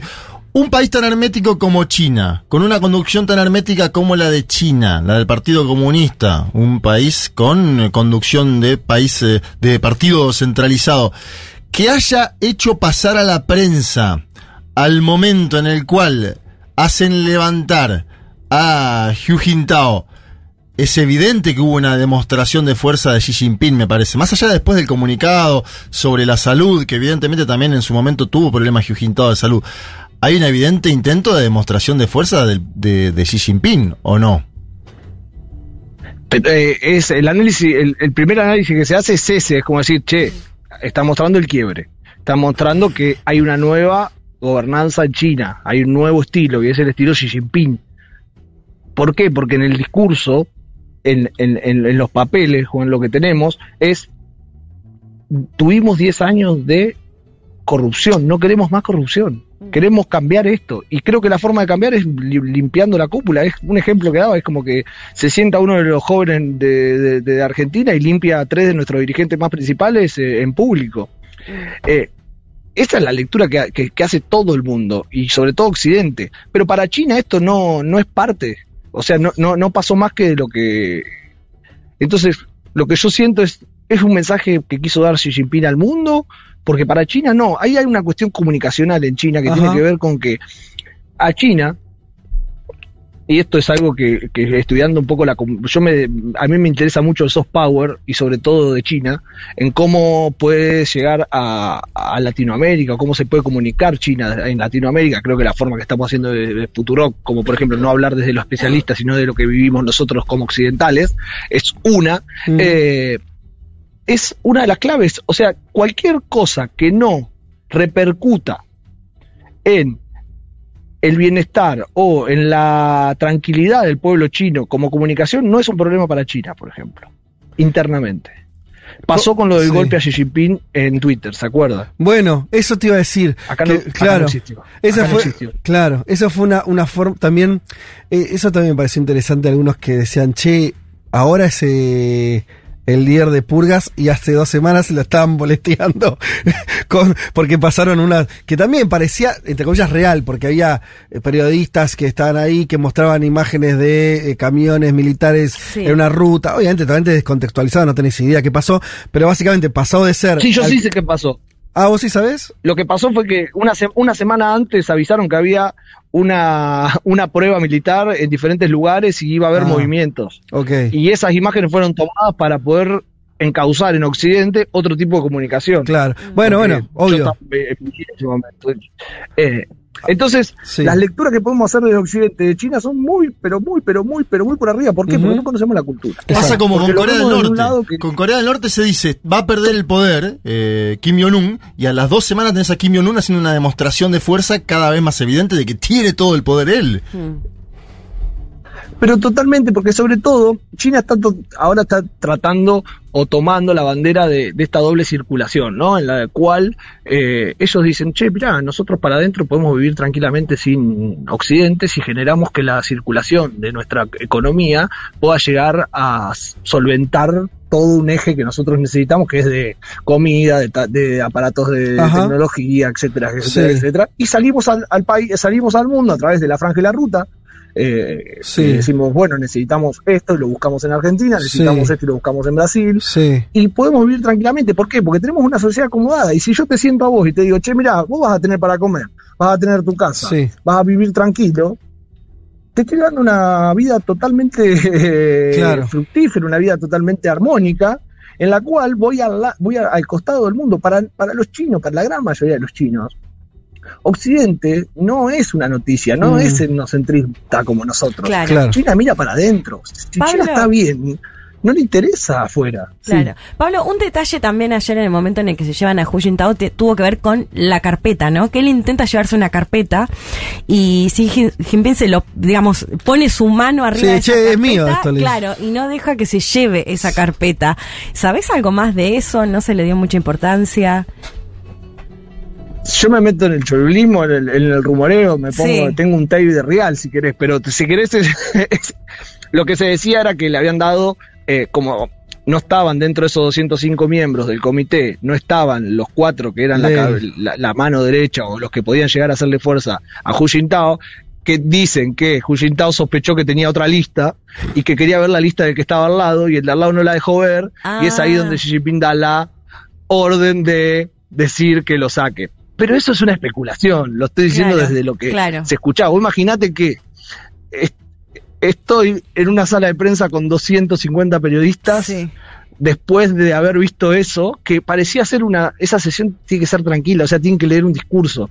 Esto no, no tenía que pasar. La noticia era hoy, era conocer el comité permanente de las siete personas que iban a acompañar. Claro. Y lo de ayer se transformó en algo mundial Sí. que nos tomó todo el día de especulaciones. Tenés, además tenés a los de F que andan dando vueltas como locos, tenés al, del, al de la cadena francesa que es anti-China y quiere sacar lo peor, Claro. y que agarra a los periodistas. Y otra de las cosas es, yo tuve durante todos estos días que estuve encerrado, tuve conferencias de prensa todos los días con representantes de los municipios o con de la- lo- los representantes, son dos mil y pico de representantes que son parte de- de- del partido, que los elige el mismo partido, viste que hablamos de cómo elige Sí. China, que es como una secuencia de muchos, que son dos millones y pico de, de, de representantes, después Sí. terminan en dos mil y pico, que dentro de esos miembros hay hasta un astronauta, Mm. eh, y una atleta olímpica, y después empieza a bajar y terminan 205 miembros del comité, los 25 del Poliburo, y después tienen los 7 que son los del comité permanente que van a tomar las decisiones de China.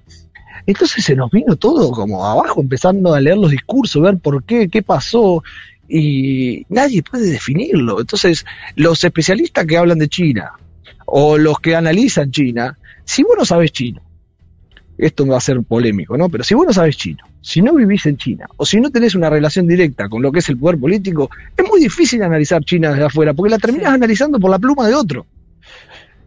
Totalmente. Porque es algo- es muy distinto al sistema sí. que nosotros estamos. Sí, sí, sí. Eh, eh, esa, esa distancia es, es, es notoria y, y bueno, por, pero por eso también está bueno y es tan importante que estés ahí, porque no es que la salvás exactamente, pero, pero al menos vos podés contar eh, digo, por- para empezar a acercarnos a un país que va a ser, que ya es gravitante y va a serlo todavía más, eh, bueno, por lo menos empezar a tener algún elemento, ¿no? Esto, por lo menos saber de qué cuidarse, por dónde pasan los intereses de los chinos. Me parece que es eso, ¿no? Lo que nos falta es, es terminar de, de entender qué quieren también los chinos, que ya es toda una cosa, y además, y, en qué medida, porque yo me, me, voy con esto, Pablo.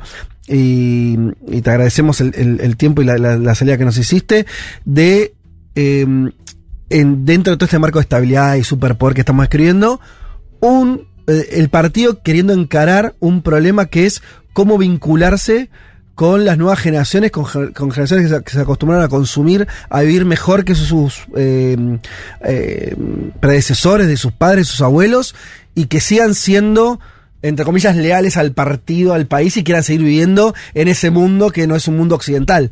Para mí eso es impresionante, porque todas las pautas de consumo generadas son occidentales.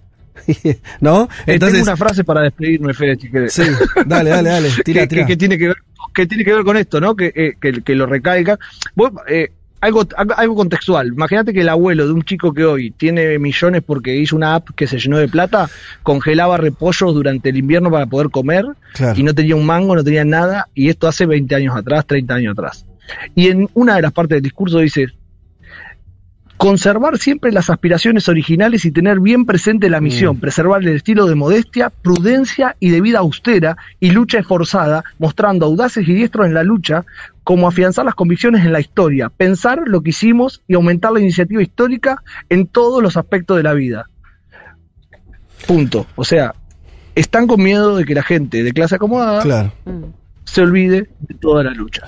Y creo que hoy, con este Congreso, se pone en manifiesto que de ahora en más China para adentro va a ser mu- mucho más fuerte en lo que es el pensamiento socialista moderno, que es la nueva palabra de Xi, porque estamos ante un nuevo Mm. pensador del socialismo moderno, y que lo que pasó es solo un recuerdo que tienen que seguir todos los días acordándose a través de estos triples pensamientos que piensan del socialismo, del marxismo y de Mao Zedong y todas las Pablo Copari, periodista eh, de Futurock en China, en Beijing, eh, de encierro en encierro en algún punto, porque ya estuviste en, en el, cuando llegaste al país en esa cuarentena bastante larga, Mm. ahora la cuarentena vinculada Tengo al partido, eh, así que ahora Sí. se te viene un tiempo un poco Claro. de, de- de más de, de recorrer. Gracias. Pablo, y que aproveches a tomarte todas las birras que quieras ahora que podés. Tengo cuatro cuarentenas en China ya. Ah, bien, bien, bien. En bueno, cuatro meses, porque tuve en algunas provincias que tenían algunos problemas de, de casos y ahora me voy a Shanghai para la CIE, que es la, la Feria Internacional de Exportación e Importaciones, eh, y puede ser que tenga un poco más de cuarentena. No te quejes Así que, peor está Hu Jintao, ¿eh? Bueno, eh, sirve para ¿Eh? reflexionar, para pensar, ¿no? bueno, Pablo, eh, ¿Sabes todo lo que pensé ya? Claro. Pablo, te agradecemos muchísimo. Bueno, Eh, invitamos a, todos los oyentes a que vean los contenidos que hace Pablo para el canal de YouTube de Futurock, donde ahí muestra eh, las peripecias de su, de su viaje por China y la cobertura periodística y la cuestión cultural y social que va mostrando, que, es, que está bárbaro. Así que métanse ahí y te mando un abrazo, te mandamos un abrazo. Hasta la próxima. Otro, y en las redes también, el Copa ahí hay un montón de cosas que, que meto de futuro. Eh, arroba, ¿cómo es eh, tus redes? El Copa. El Copa. Ahí hay, ahí hay cositas como más chiquitas que, que están buenas. Te Totalmente. mando un abrazo, gracias por la conexión y, bueno, hay que seguir pensando en Asia. Dale, abrazo. Vázquez, Elman, Martínez, Card. El capitalismo no es eterno. Pero qué largo se está haciendo, ¿no? Un mundo de sensaciones.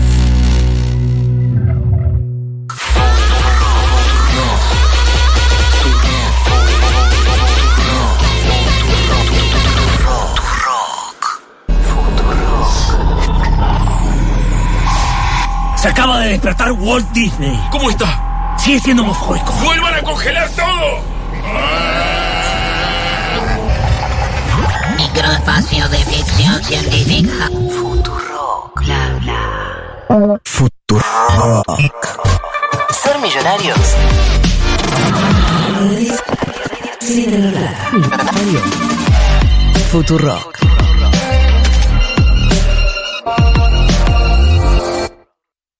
Un mundo de sensaciones. Porque desde que inventamos la agricultura y construimos en ciudades, la cosa se complicó bastante.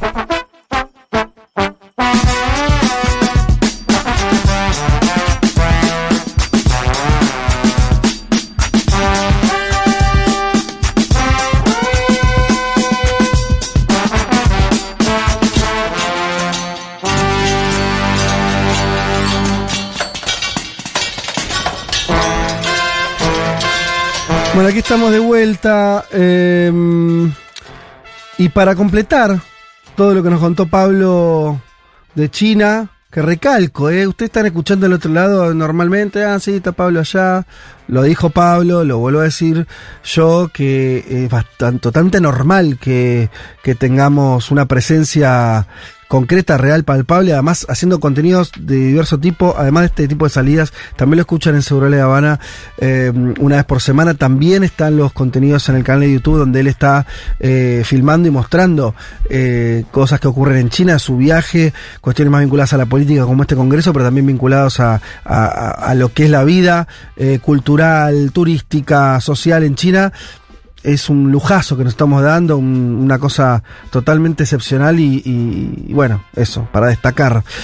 Completando esto, venía entonces el perfil de Leti sobre justamente el hombre del momento, el que acaba de asumir este, la suma del poder público, Sí. diríamos acá, eh, es el amigo Xi, o, ah, no le preguntamos si era Xi o sí, eh, Sí. a Pablo. Vos le decís sí. Sí. Pero igual vamos a escuchar al entrevistado Dale, por las dudas, a ver si lo dice distinto. Eh, bueno, siento que me voy a quedar corta por Ajá. esto que nos pasa, ¿no? Que Sí. decimos, entre un desconocimiento, muy poco se conoce del presidente de China desde este lado, pero arrancamos siempre con, por el comienzo. Eh, nació en Beijing el 15 de junio de 1953. Como particularidad, tiene que es el primer presidente de China que ya nació en lo que es la República Popular de China, es decir, Mm. después de la llegada del Partido Claro. Comunista en 1949, que lo hemos contado en otra columna, ¿no? Después de, de esa guerra que da con el gobierno nacionalista del Kuomintang, Kuomintang que se, se termina exiliando en Taiwán, así que les recomiendo si les interesa el tema que escuchen esa columna que hicimos, eh, porque bueno, es parte de alguno de los conflictos que tiene en la actualidad China. Eh, les decía, bueno, él es el primer presidente que ya nace en la República eh, Popular de China, es el hombre considerado más poderoso después de Mao Zedong, lo decíamos por varios eh, analistas. Y eh, actualmente es secretario general del Comité Central del Partido Comunista y presidente de China. Eh, si nos vamos a su familia, es clave la figura del padre. ¿Por qué? Porque el padre, sí, Song Tum, bueno, acá vamos a estar complicados con, la- con los nombres. Está bien, está todo perdonado de antemano, Leti. Bueno, fue un revolucionario Sí. que durante la revolución cultural de Mao, En los 60 en los 60, en el 62 concretamente, es considerado alguien que estaba inten- intentando conspirar contra Mao y... Qué feo, qué feo cuando, que te, cuando te enterás que piensan que estás conspirando. O sea, ya ¿entendés? Sí. Eh, No, y además sabemos horno. que la revolución cultural, No, no, millones de personas que murieron Sí, por sí, distintos por eso, sí, sí. motivos, bueno, es enviado a estos campos de reeducación, como lo llamaban, pero también esto va a golpear muy fuerte en, eh, por supuesto, Xi Jinping, que era muy chico, niño. unos nueve años aproximadamente. Eh, él también va a ser enviado, esto lo recomiendo a un documental que se llama El Mundo de Xi Jinping, Arte TV, un documental que me pasó Ever Ostroyevsky, compañero de, de la TV pública, que eh, si bien hay bastante mirada, digamos, occidental, si Sí. se quiere hay muy buenas imágenes y, y, mm, que me parece interesante para, para ver y, y que son poco conocidas, que bueno, ahí lo que, lo que cuentan en el documental es que sí, eh, Jinping va a ser enviado también a, eh, les- yo les decía, él nació en Shanghái, va a ser enviado a la parte rural durante varios años, después él mismo va a decir o considerar que sobrevivió a esa situación. Eh, yo decía, bueno, la revolución cultural eh, murieron millones de personas, o se calcula que mu- murieron millones de personas, algunas directamente por el suicidio, por ejemplo, la hermana más grande de sí, Jin, Kim- Jin- Jinping, va a, a- a suicidarse, digamos, en ese contexto, por Uh, eso qué duro. Bueno, va a pasar varios años eh, en esta situación. Lo escuchamos ya, si les parece, a Jorge Malena. Él es director del Comité de Asuntos Asiáticos del CARI, director en la especialización de estudios sobre China en la era global en la UCA y director del programa sobre China contemporánea, eh, que nos contaba un poco acerca de cómo fueron estos primeros años de Xi Jinping y sobre todo cómo fue el ascenso hasta llegar a ser presidente de China. Xi Jinping nació el 15 de junio del año 1953 en Beijing. Es hijo del líder revolucionario Xi Chongxun. Fue desplazado Xi Jinping a un condado rural cuando era adolescente, luego de la purga de su padre durante la Revolución Cultural. Después de estudiar ingeniería en la Universidad de Tsinghua, Xi ascendió políticamente en las provincias costeras de China. Xi fue gobernador de Fujian entre 1999 y 2002, tras lo cual fue gobernador y secretario del partido de la provincia de Zhejiang entre los años 2002 y 2007. Posteriormente fue incorporado al comité permanente del Buró Político del Partido Comunista y en el año 2008 fue designado sucesor del presidente Hu Jintao al ser nombrado vicepresidente de la República Popular China. Bueno, ahí como contaba Jorge, va a ser gobernador regional, va a ser líder provincial. Algo interesante que se muestra también en este documento, que eh, Xi Jinping va a intentar ingresar al Partido Comunista al menos nueve veces y se lo van a rechazar justamente por la historia de su padre. Claro, y una cosa te iba a decir igual, hay, hay una cosa, el padre fue algo- alguien importante. Fue alguien importante, de hecho es Primera considerado como príncipe líderes. rojo, que eran estos chicos que Eso. eran educados. Porque hay de- una cosa que yo creo que se entiende mal, como tantas cosas. Sí. La, obviamente la, eh, que, eh, los castigos, eso existieron. Esto contás terrible, la, la hermana suicidándose y todo eso, la, las familias pasan por momentos complicados. Pero también es como que son, son siguen siendo de una manera parte, no sé llamarlo de la elite, pero Sí. de, de la clase gobernante, Sí. que pasan por... De o los sea, que la hicieron. así- el padre la hizo la revolución, digamos. Claro, pero aún siendo castigado, Sí. aún lo- te mandan a la granja, te, no sé qué, a la reeducación, lo que quieras, no perdés esa situación, digo, porque si no nos explica que lo que le pasó allí después. ¿Se entiende lo que quiere decir? Bueno, pasa que hay un cambio importante, ¿no? Que, que No era cualquiera. Termina Mao Zedong. Sí, pero eh, sin, Y- sin Deng Xiaoping no existe eso. Claro. ¿Entendés? Total- además, to- to- no, lógico. Deng ganó- Xiaoping, Sí, eh, sí. a- a- con su política de apertura, da la posibilidad de que alguien como Xi Jinping vuelva a la Exacto, política. exacto. De hecho, en el documental lo que se muestra que cuando aún estaba Mao y a eh, Xi Jinping le negaban o le rechazaban el ingreso al Partido Comunista, incluso va a llegar a falsificar documentos sobre su padre para poder ingresar. Ah. Situación que después ya va a Tenía cambiar. ganas a full, tenía, estaba, estaba convencido igual que quería entrar ahí. Bueno, de hecho, esto genera bastante especulación acerca de, bueno, qué pasa con esto y esto que siempre se dice del síndrome de Estocolmo, ¿no? Ajá. Que después, te- de, mm, sí, digamos, eh, terminas como con cierta afinidad con tu victimario. Bueno, bastante se especulaba Mm. acerca de eh, si, si él iba a ser a tomar como una, una actitud más revanchista con lo que le había pasado Ah, durante el gobierno de Mao Zedong Sí. o todo lo contrario.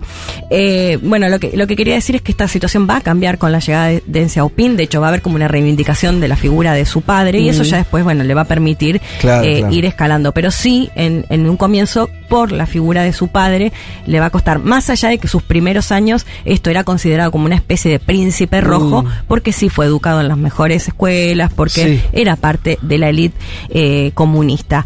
Eh, más como, como dato de color, pero me pareció interesante, él va a estar, se va a casar por segunda vez y lo va a hacer con Pen Liaum, una mujer muy conocida, cantante, soprana. Eh, de hecho, tenemos una partecita, si quieren, para escuchar. Eh, a ver, no A sé ver, si, si ¿en tenemos música para escucharla. Ella le canta al ejército, eh, considerada, digamos, como un canto más folclorista. Lo tenemos para escuchar, bueno, ahora lo escuchamos un segundo, pero esta en parte me pareció interesante porque... Ahí está. Ahí la escuchamos.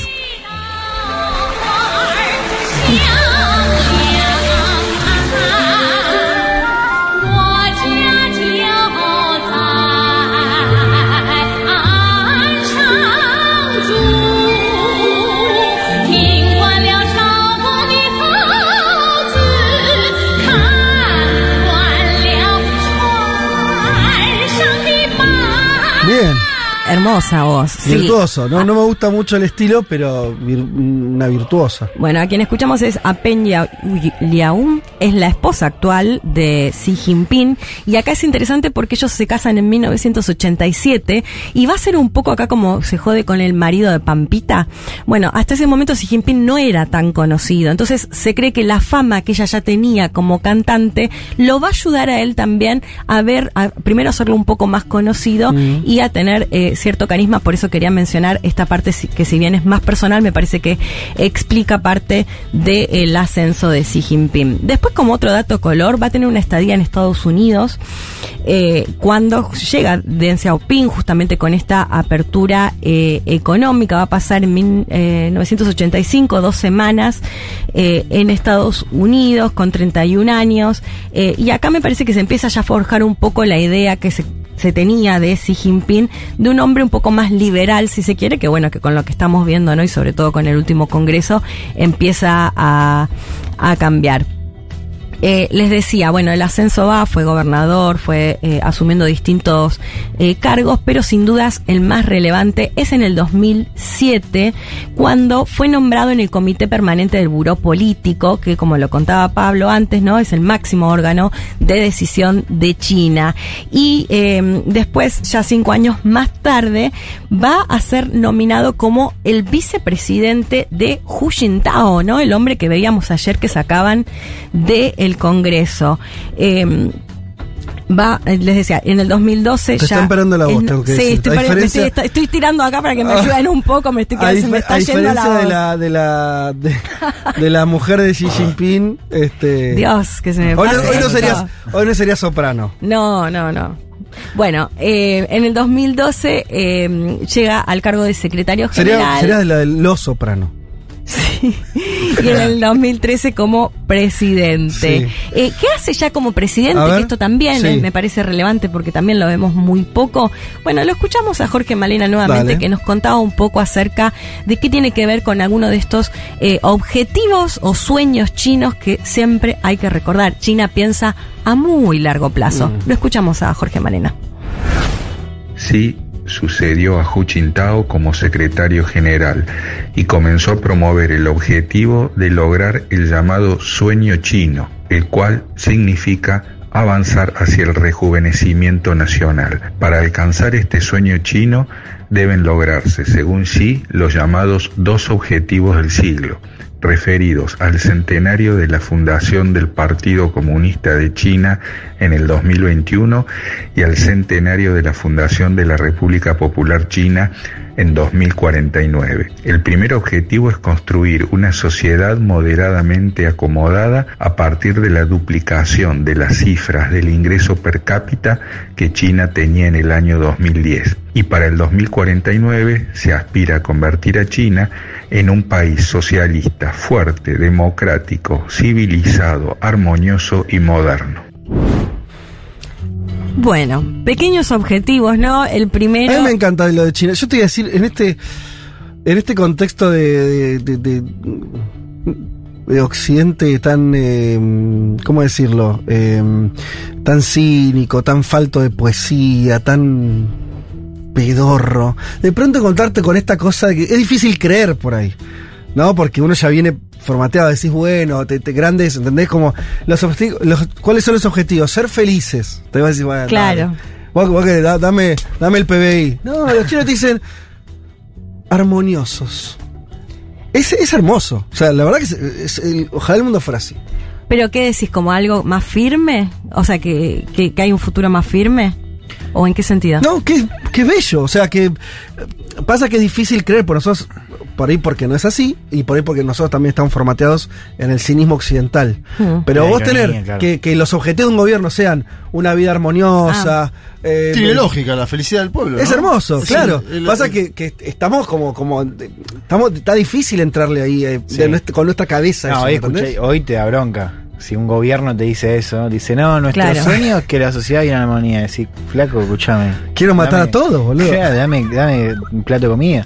Bueno, de hecho hay una cuestión, lo decíamos bueno. antes, eh, y de hecho Jorge me mandó otros audios que decidí no pasarlos porque por ahí es, es medio complejo esto, como una cuestión filosófica muy Sí. eh, fuerte y me pareció interesante. Además, bueno, primero no quiero dejar de mencionar esto que decía, ¿no? El, el centenario de la Dicen que estás fundación para del cantar Partido tangos. Perdón, Comunista perdón que te interrumpa, pero yo, para mí esto es lo- el- tu otra columna. con un whisky. Tiene voz de Estás para cantar un buen tango y yo estoy de acuerdo. Ay, no, me, me- me estoy Un quedando sin voz. a- ¿cómo se llama? Estoy Diego haciendo un gran esfuerzo. Le calentaba la voz. No, no sé. Eh, Qué gracioso igual. Es increíble porque ella está sufriendo. Sí, ¿eh? Sí, la yo gente te- le la gente le calienta están eso. cantando. Me calienta, bueno, mirá vos, me sorprendieron. Ahí va. Eh, bueno, por un lado la fundación del Partido Comunista y por otro lado el de la República en 2049, ¿no? Por esto Ah, es lo claro, de los plazos 100 años, sí. largos. Y esto me parece interesante lo que también mencionaba Jorge de objetivo de una sociedad moderadamente acomodada Mm. con la duplicación de las cifras del ingreso per cápita. Es decir, armoniosa pero Sí. con algunos, de, digamos, derechos o, eh, o con una mejora eh, económica también. Pero yéndome más a esta parte filosófica que les contaba, eh, Jorge hacía referencia a esto que, que lo ha dicho el propio Xi Jinping, de hecho lo ha dicho en el, en el aniversario del nacimiento de Marx, del bicentenario, eh, de una construcción de una comunidad de futuro compartida para la humanidad de seres vivos que se nutren, no se dañan unos a otros. ¿Ves lo que te digo? Y otra que proviene del clásico Confucio que dice la doctrina del medio de que todos eh, todas las cosas en la Tierra crecen juntas y ninguna interfiere en el crecimiento de las otras. Y esto me parece interesante verlo, sobre todo desde, eh, digamos, la cuestión más internacional, ¿no? Esta postura de China actual, sobre todo con lo que está pasando en la guerra en Rusia, ¿no? Que de alguna manera plantea, bueno, eh, nosotros consideramos que se está vulnerando la seguridad de Rusia, no compartimos, por ejemplo, que Sí. se vaya a una guerra o esto Sí. de no aplicar sanciones. Me parece que hay un poco de esta lógica y sobre todo también con lo- la ruta de la seda, por ejemplo, ¿no? Mm. Si teníamos a un Estados Unidos hegemón del mundo que si no compartías el, el color político, bueno, podía terminar una guerra, una invasión o demás, una China que se presenta como nosotros estamos dispuestos en- a invertir en tu país y si vos sos una dictadura, si vos sos de izquierda o de derecha, no nos importa y no nos metemos, ¿no? Me Sí. parece que, que hay un poco eh, de eso. Y para ir cerrando ya escuchamos, si les parece, el tercer audio de Jorge Malena, donde nos contaba sobre todo algunos eh, hitos eh, de manera cronológica de los gobiernos de Xi Jinping. En el año 2013 se propuso la iniciativa de una franja y una ruta, también conocida como la nueva ruta de la seda, que es un megaproyecto para conectar a China y el resto de Asia, incluyendo a Europa. Pero luego esta iniciativa se amplió a África, Oceanía y América Latina. En 14 de diciembre del 2013, el módulo de aterrizaje lunar Chang'e aterrizó en la Luna. Y en el año 2014 China se convirtió en la segunda economía más grande del mundo. En noviembre del 2015, Xi Jinping se reunió con su homó- homólogo Ma Ying-jeou de Taiwán, la primera reunión de líderes de China y Taiwán desde el año 1945. Y el primero de julio del 2021 se celebró el centenario del Partido Comunista de China y fue anunciado haberse puesto fin a la pobreza extrema del país. Y ya ahora, en el año 2022, está teniendo lugar el vigésimo Congreso Nacional del Partido Comunista de China. Algunos de los hitos que contaba, bueno, mencionábamos antes de la ruta de la seda, que me parece que es como el gran megaproyecto de, de China. Eh, después un dato que no quería dejar de mencionar, estamos en este congreso en el cual, bueno, Xi Jinping va a tener un tercer mandato. Esto es interesante porque en el 1982 se había puesto un límite de dos mandatos para Sí. un presidente de China. Esto fue modificado por eh, Xi Jinping, por eso ahora le va a permitir acceder a un tercer eh, mandato que posiblemente veamos, bueno, después de las imágenes de ayer de lo que pasó con Hu Jintao y toda esta especulación acerca de si significó o tiene que ver con una cuestión de decir, bueno, la el sector más liberal no va a ser parte de este nuevo gobierno y un gobierno también con la bandera muy fuerte de la corrupción. Esto también ha marcado las gestiones de Xi Jinping, demostrar incluso públicamente a funcionarios que reconocían que habían Claro. cometido algún eh, hecho de corrupción. Para cerrar, me voy a, voy a terminar con una frase que me dijo Jorge Malena de de Xi Jinping, eh, hablando un poco de vas esto a insistir con Xi acerca Jinping de la humanidad. Yo no lo escuché en ningún lado esa. Hasta tengo. tengo ¿Cómo, lo dice Jorge? La gente, no, es que no, no no, no puedo, sé. sí, te juro lo he intentado, pero hace tanto tiempo que lo digo así. Eh, Emi Martínez, que es un amigo que vivió en China, Sí. me dice: Xi se pronuncia Xi, como, Como- como si fuera una SHI. Y. Claro, y Oh, la no, y la y la J de, de Xi Jinping, de, de- de- de la otra parte del apellido, se pronuncia como la J en inglés, como Xin. Entonces por eso es es Xi Jinping. Xi Jinping. No es, nosotros lo decimos casi igual, Xi Jinping. Sí. Pero según entiendo acá hay una diferencia en eso, de como de Xi Hmm. Jinping. Bueno, cierro con En esta, fin. cierro con esta, Yo con tiro, esta, con esta, información nada más. cierro con esta frase. Sí. Una sola flor no hace primavera. Mientras 100 flores en plena floración atraen la primavera al jardín. Bravo.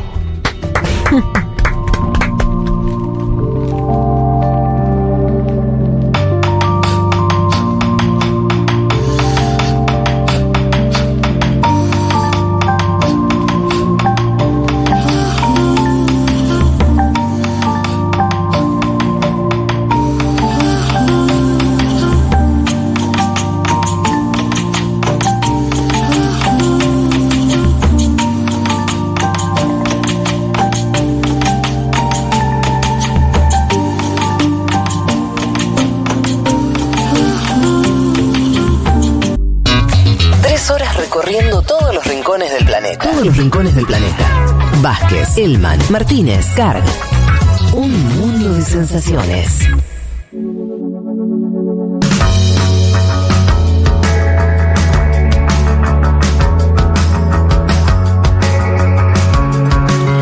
Bueno, muy bien. Dos de la tarde y anticipo que vamos a estar en un rato hablando eh, con, con Juanma de todo lo que está pasando en Brasil a una semana nada más de las elecciones. Lo dijimos en la venta, lo repito ahora también por si hay gente que está preguntándose cuándo vamos a hablar de Brasil. En unos minutos nada más y vamos a estar contándole todos los últimos movimientos, que fueron muchos, que ocurrieron en los últimos días. Y la pregunta del millón de cómo viene esa elección, ¿no? Lo que todos queremos saber y al final nadie sabe, y más con el antecedente, creo yo, vamos a tener que estar el domingo que viene. eh, como se hacía siempre, mirando los resultados. Sí. Eh, y, y en el caso de Brasil, como ya saben nuestros oyentes, mirando los resultados durante tal vez un rato largo, por eso de las tendencias y demás, pero bueno, ya en un ratito hablaremos de todo lo que tiene que ver con Brasil. Decíamos que hoy teníamos dos entrevistas. Ya tuvimos la primera con Pablo Copari desde China, enviado especial de Futurock a ese país. Y tenemos la segunda entrevista, esta vez en piso, como nos gusta hacer a nosotros. Tenemos un invitado muy especial porque es un invitado que además terminó de escribir un libro y acaba de ser publicado. El libro se llama Nada será como antes, hacia dónde va Chile de Ediciones Futurock, es un libro sobre lo que ocurrió en Chile en los últimos años, a partir sobre todo del estallido social de 2019. Y para eso le damos la bienvenida a esta mesa a quien escribió este libro, periodista además especializado en temas internacionales, Juan Elman. ¿Qué tal, Elman? Hola chicos, ¿qué tal? Es un placer estar acá. Bueno, para nosotros, eh, la invitación... No, además es un programa que escucho mucho, así que la ¿Lo verdad escuchás? que- Ah, ¿sí? Sí. ¿Te bien. gusta? Me gusta, siento admiración por el trabajo que hacen, así que es un placer estar acá. Perfecto, nosotros queríamos encararlo así, eh, como este, eh, llevarte directamente, si te parece, al libro. Sí. Recordamos a todos los que nos están escuchando que lo pueden comprar ya en la tienda Futurock. Es un libro que está saliendo como pan caliente. Es un libro de crónicas, empecemos diciendo eso, ¿no es cierto? Sí, es una crónica. Y yo lo que primero quiero resaltar de esto, obviamente abro el micrófono a Juan Maletti que hagan las preguntas que quieran. Cada uno está más, estamos los tres, cada uno con su ejemplar eh, nuevo, estrenado en las manos. Eh, la crónica, el viaje. Hmm. eh, eso para mí ya, ya, más allá del libro, que vamos a hablar obviamente de lo que produjiste después, pero el viaje en sí fue toda una experiencia, ¿no? Sí, fue increíble. Nunca había estado tanto tiempo fuera hasta de Argentina. Ajá. Tuve casi cuatro meses. Eh, y por el viaje y por la experiencia de reporteo. O sea, yo hace tiempo quería estar un tiempo largo. Lo contás al final del libro eso, ¿no? Como Sí. que al final te permitís un poco más un contar cosas tuyas, Sí. un poquito, unos párrafos, y ahí decís eso, ¿no? Como que, que te resulta, es más, decís algo que es muy lindo, es, es muy noble, como decís, bueno, leo el libro y, y las- todo lo, lo que hablamos con la gente, pero la experiencia fue todavía mucho más interesante, las conversaciones, Mm. que lo que pude traducir. Sí, sí, el libro es un recorte. En ese sentido, el, el viaje fue mucho más grande en, en varios sentidos, ¿no? Pero inclusive en la cuestión periodística, o sea, ¿Y cu- hubo- ¿Por qué lo hiciste? ¿Cuál, cuál fue el primer.? ¿Por qué dijiste me voy a Chile? Chau. Ya Eh, fue. por, por un libro de Alejandro Zambra que se llama Poeta Chileno. Qué librazo, Eh, por favor. Es un libro muy lindo que a mí me, me conmovió mucho. ¿No lo fue- leíste? No, no sé de qué están hablando. Eh, soy un es, ignorante es un libro, es la última novela de Alejandro Zambra, que es un escritor chileno fabuloso. Eh, la novela es increíble, fue una de las novelas de 2020. Ajá. Y él tiene, el libro es, es increíble por varias cosas, ¿no? Pero él además tiene un, un personaje que se llama Prue, que es una cronista norteamericana que, que está medio perdida en Chile. Tiene ¿En qué época está ambientado? No, en, en Ahora. ahora. Eh, que, que está un poco perdida en Chile, tiene un amorío frustrado y bueno, se dedica a hacer un, una crónica, un reportaje sobre eh, la escena de la, la escena local de la poesía chilena. ¿no? Eh, y es interesante porque de hecho inclusive va a, a visitar a Nicanor Parra, eh, a la casa de él ahí cerca de Valparaíso. Esta- o sea, hace un montón de entrevistas y, tiene una experiencia muy linda en, en Chile, ¿no? Eh, y fue, o sea, yo medio que lo tomé como inspiración porque yo fue justo un momento en el cual yo había renunciado a, mi trabajo, estaba con, con más tiempo, o sea, seguía, seguía teniendo los trabajos de, de tele, de radio, había renunciado a mi trabajo principal, que era, que era el diario, eh, y dije, bueno, este es un momento para hacerlo. Yo sabía que había elecciones a fin de año, hablé con, con vos, me acuerdo. Y yo en principio quería irme un mes y medio a hacer un reportaje sobre la juventud chilena. No sé, porque ahí aparece un poco la idea de, che, en Chile están pasando buenas cosas, es un país que está cerca y puedo hacer eso que hace tiempo quiero hacer, que es irme un tiempo largo eh, a reportear. Eh, y después sale la idea del libro, eh, gracias a vos, que ahí lo, lo cuento en, en agradecimientos. Por favor. Eh, y se transforma en un libro. Yo me acuerdo de estar. Eh, porque esto, vos viajaste en enero. Yo viajé en noviembre. Ah, noviembre ya estabas. Sí. Claro, entonces ah, vos ya estabas de viaje y me acuerdo en las ocasiones de estar hablando mucho con vos, estando vos en Chile. Yo estaba en mis vacaciones acá. Eh, y estabas como eso, en el medio de esa experiencia que... Y además lo otro, siguiendo un toque con el viaje, es que además no es que te quedaste en Santiago, digo, recorriste el, un país que es recontra largo, difícil y muy distinto. Y eso está buenísimo por el libro.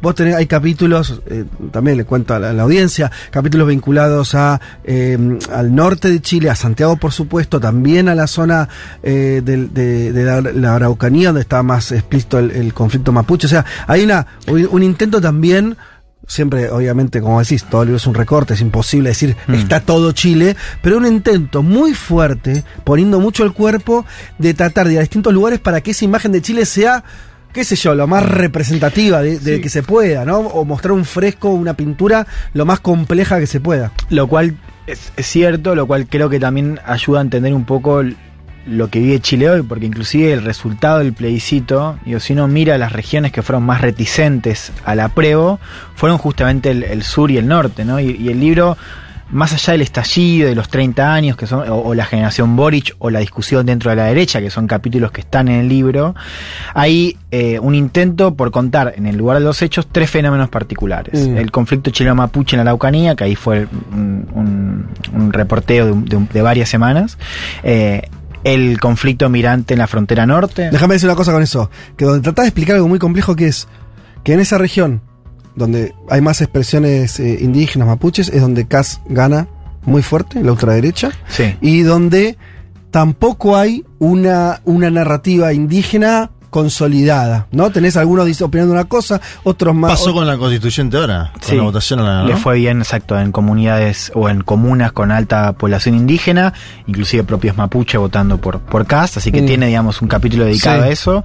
El segundo fenómeno es la crisis migratoria en la frontera norte, con eh, una estancia en Iquique. Eso creo que no lo sabe nadie. O sea, quiero decir, ¿no? O sea, alguna vez no sé si lo contamos acá, Pero si no, contarlo en dos palabras, pero es muy interesante porque es Bueno, un tema que sí. no está en agenda. Solo circuló en su momento con los venezolanos, la comunidad de venezolanos y que le habían quemado las pertenencias, pero un momento, Exacto. una foto, una semana y no se trabajó mucho más. Esa fue la noticia eh, que yo tenía en radar, pero realmente pude entender la dimensión de lo que había pasado estando allá.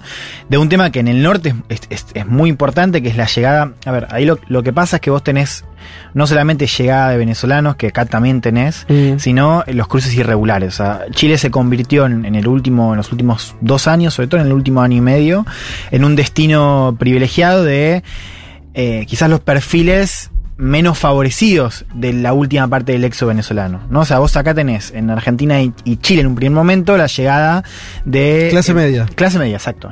Por, también por el costo, o sea, la gente que Sí, podía pagarse un avión. sí. El tipo de migración que está viviendo Sí. Chile en este último año y medio son perfiles de venezolanos que fueron primero a Colombia, Claro. de Colombia se fueron a Perú y Ecuador y ahora están llegando a Chile.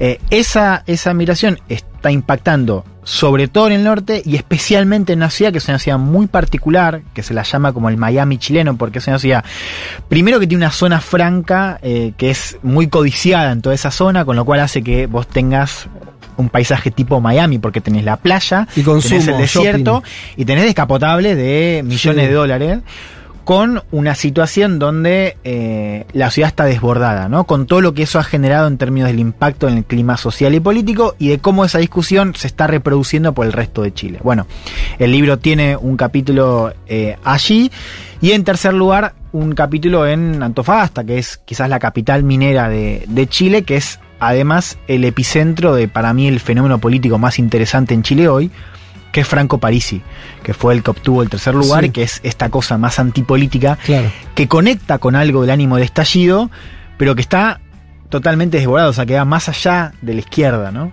Eh, y que tuvo en París una expresión. ¿Por qué el nombre, Juan? ¿Por qué el nada será como antes que marca un quiebre con el pasado y una perspectiva distinta de futuro?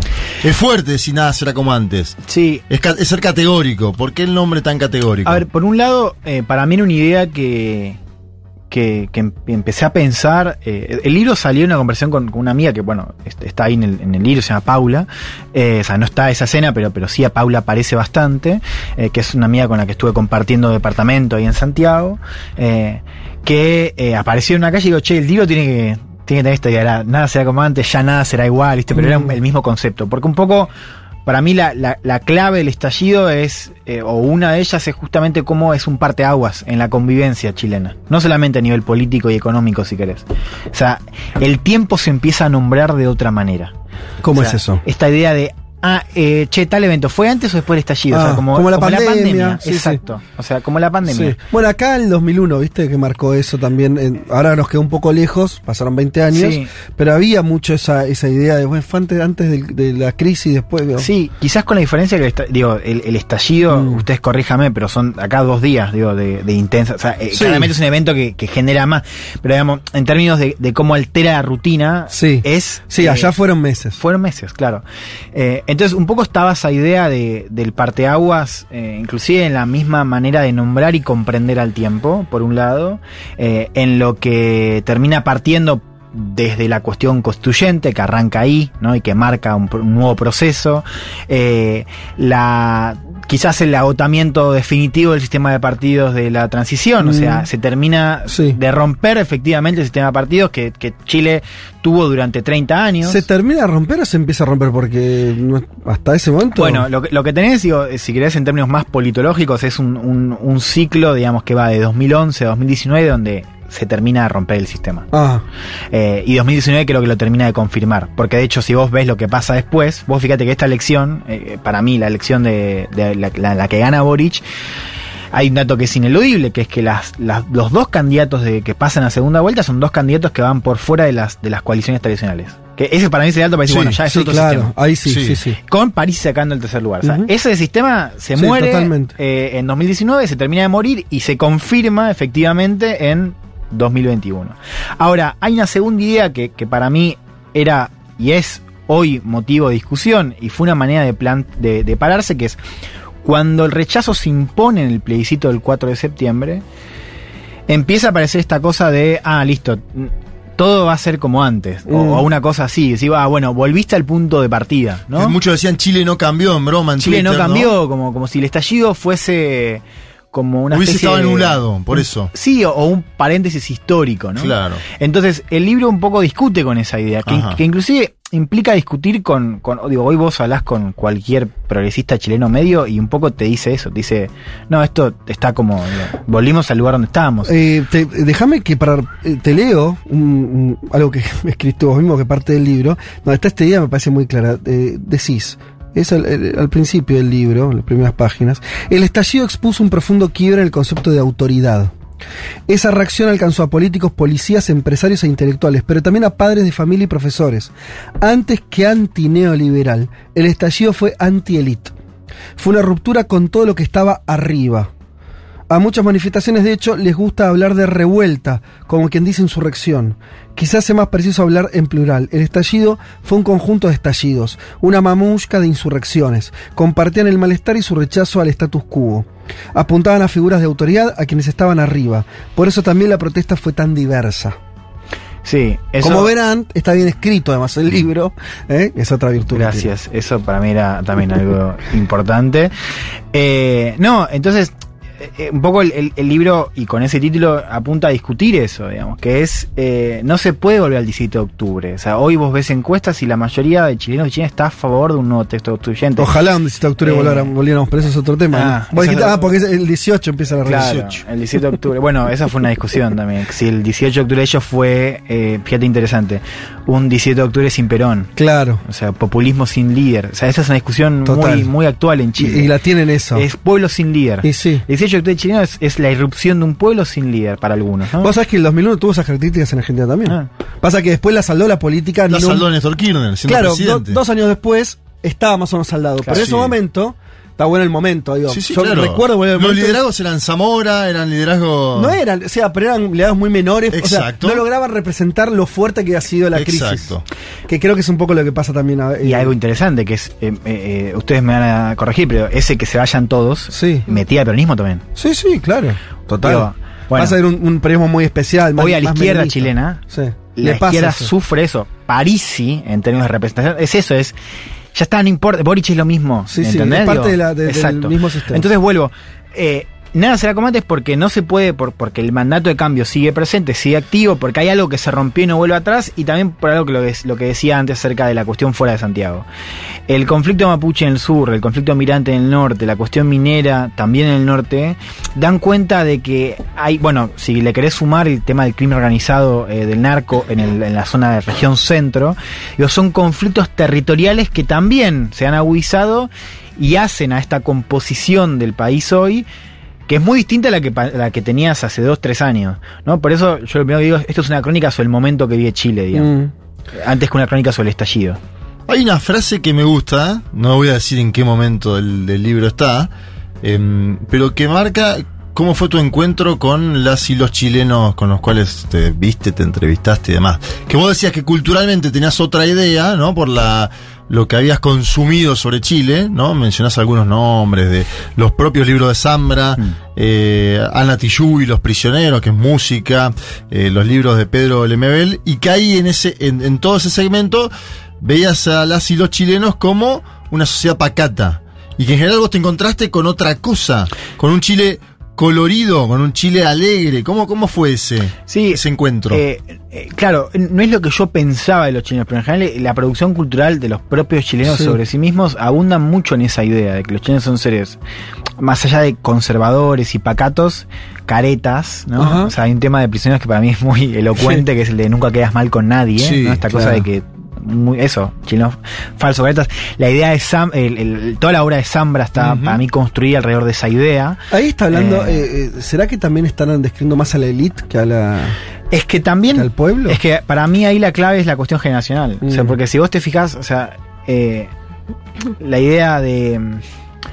Sama tiene una distinción eh, piola que es la literatura de los hijos y de los padres, ¿no? Un poco lo que él dice es que, que, los, eh, su generación, en, la época de la transición, fue- fueron personajes secundarios. O sea, porque hay una cuestión generacional de que hay, sobre todo las personas de 40 años, o sea, tienen una, una cosa más de los silencios, más de callar, más de la docilidad, que esta nueva generación, que es la generación que representa a Boric, pero que la accede, tienen otra manera de vincularse con el espacio público, por ejemplo, eh, con la política, con la protesta, ¿no? Es una generación más ruidosa también. Entonces, ahí también está ese contraste entre lo que se dice de los chilenos, en general producido por eh, autores y autoras de mayor edad, y el choque cultural con la generación de ahora, que es una generación que si querés, y te, esto te lo digo por la experiencia de amigues y salidas con gente Mm. allá, habla un poco nuestro idioma, o sea, es muy parecida a nosotros Claro. y nosotras. Digo, hay, hay un- una coincidencia eh, mucho más, mucho más fuerte que hace también a este momento político y social. O sea, es una generación mucho más contestataria de, de todos lados, porque digo, el, el capítulo, el libro tiene un capítulo sobre, sobre la derecha, eh, donde uno de los protagonistas es uno de los chicos que es el responsable de la juventud del partido de Cast. Es un chico de Sí. ultraderecha de 20 años. Sí. Lo cual que también te muestra que hay algo que, que cambió a nivel generacional, que va más allá de lo que representa Boric, que es un cambio en la manera de entender y de vincularse con la política, pero sobre todo con lo público. Y ahí es una diferencia muy importante en relación al retrato social de la obra de Zambra, de la obra de Lemebel, eh, de las canciones de los prisioneros. También pasa mucho, viste, que cuando te pones a estudiar una sociedad, no sé, Brasil, por ejemplo, tiene un complejo que es el complejo de Viralata, por el cual supuestamente las y los brasileños tienen menos autoestima que otros pueblos. Y vos lo ves de afuera de Argentina y decís, eso no existe, el brasilero sí está siempre alegre, es optimista, ¿entendés? Que a veces sucede cuando te autoproducís vos mismo, decís, no, nuestro pueblo es así, cuando te ve alguien de afuera, caso que vos fuiste y estuviste, decís, che, esto no es tan así como lo están contando ustedes. Mm. Y un poco de la élite, de lo que plantea Fede, igual quizás también hay, ¿no? Porque, por ejemplo, a mí me, me- asombró mucho con el tema de la marihuana.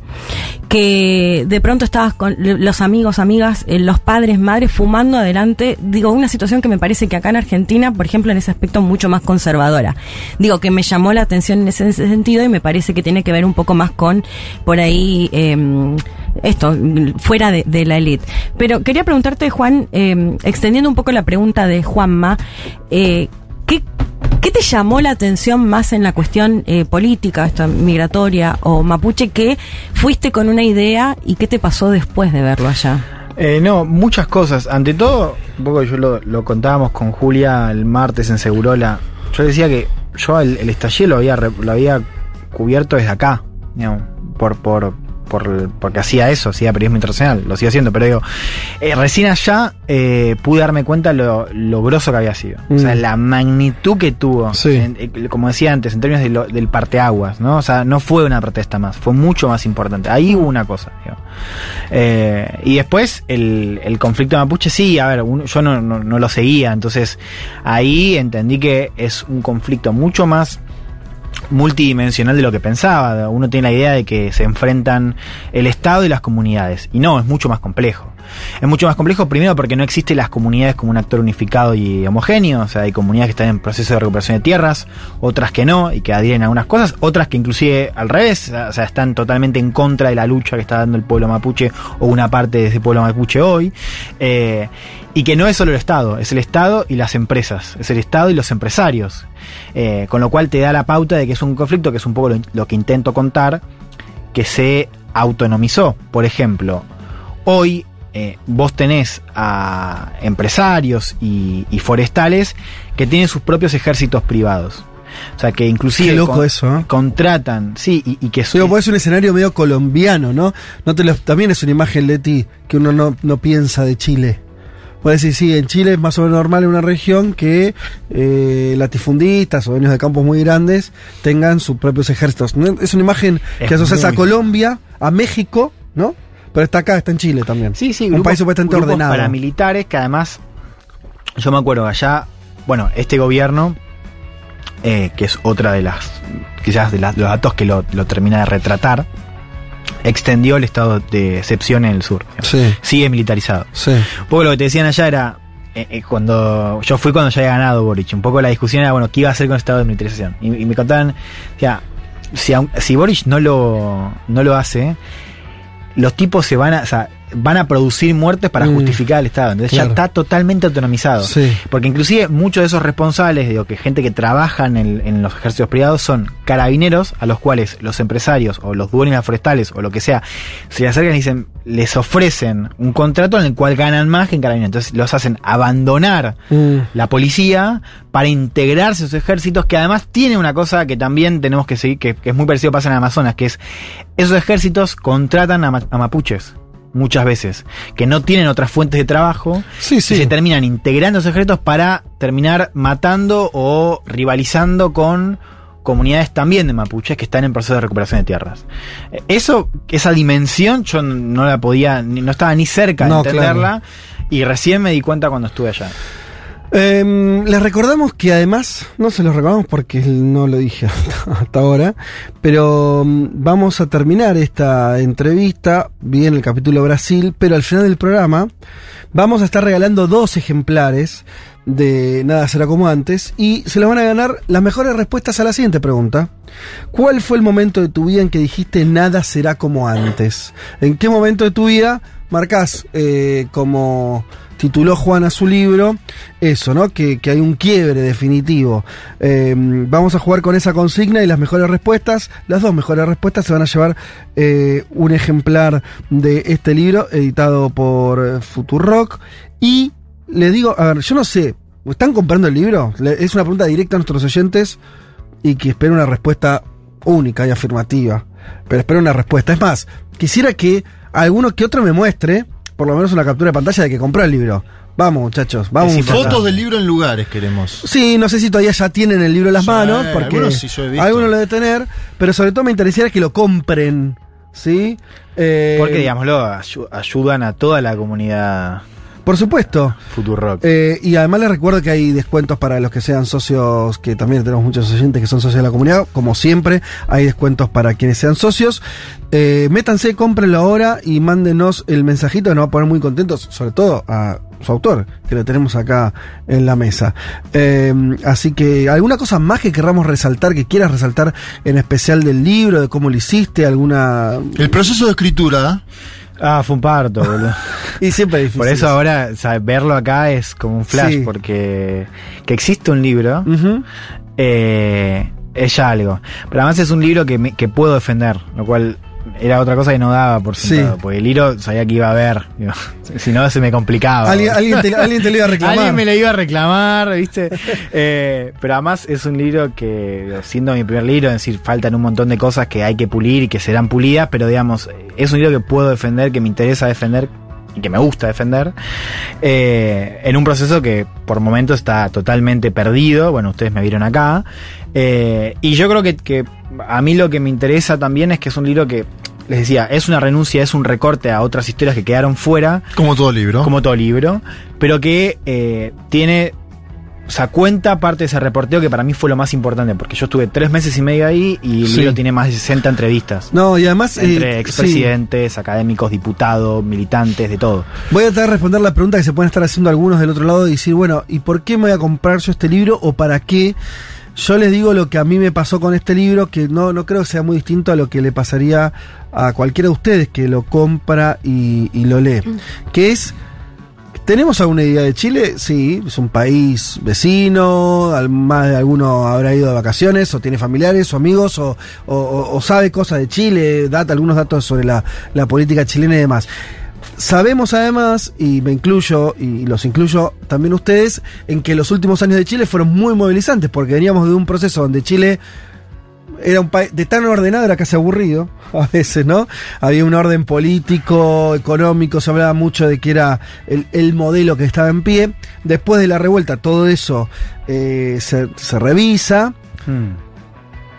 Pero también nos pasó, o me pasó a mí y seguramente a ustedes, que toda esa cantidad de novedades eh, uno no las procesó bien. Quiere decir, o no, no tuviste ni el tiempo dedicado ni la información como para decir, bueno, poder concatenar esos hechos, ¿no? Un Rápido- compendio. Claro, vos básicamente tuviste el estallido del 2019 que fue largo. Después de eso, empalmado con la pandemia. La Una- crisis del gobierno de Piñera. la crisis de Doña Piñera, eh, la apertura del proceso constituyente, Claro, son muchas el, cosas, el sí. triunfo de un presidente muy joven de izquierda que era producto de las revueltas del 2011, Sí. el rechazo a la nueva constitución. El Entonces, ascenso de la ultraderecha y, y la tensión con la Exacto. centroderecha, que es un tema que Sí, acá sí. deberíamos seguir está, cada vez y más. en el libro está muy presente. Entonces, exactamente, la ultraderecha ocupando un lugar, vos no casualmente, además ahí reportás, como, como contabas recién, a un joven eh, ultraderechista.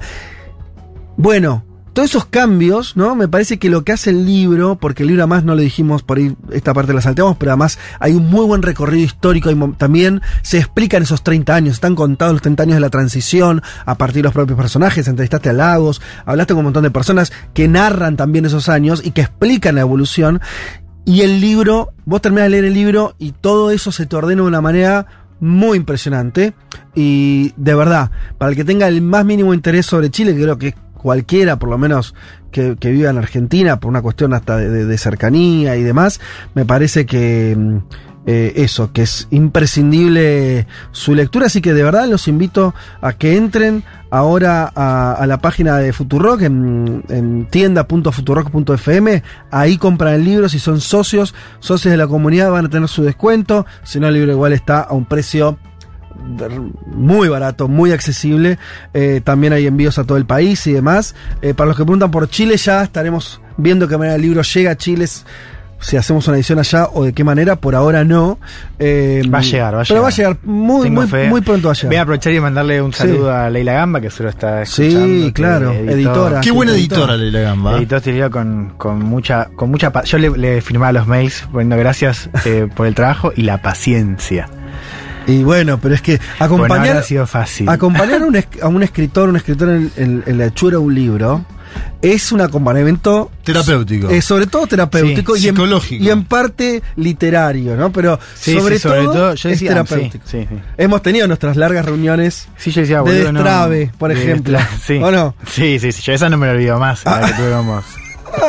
Pero bueno, es que eso también es parte ¿Es de la- verdad que apareció una pistola sobre la mesa? No, pero yo le he dicho, le, no, le todo lo he dicho contrario. varias veces a Leila, le dije, hoy, esta semana me quito la vida. No. Terrible.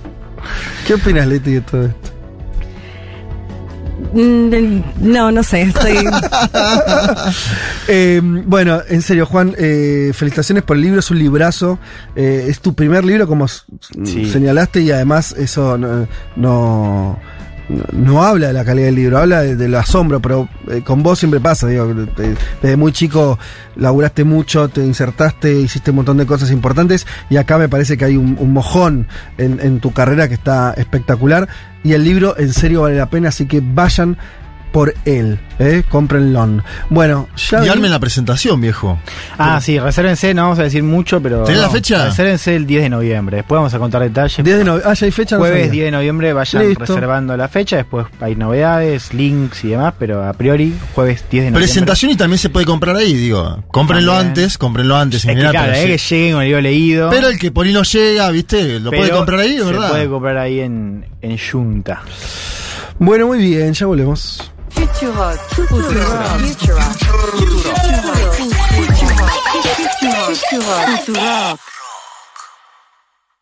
Hasta las 3, Federico Vázquez, Juan Elma, Leticia Martínez y Juan Manuel Carg hacen un mundo de sensaciones.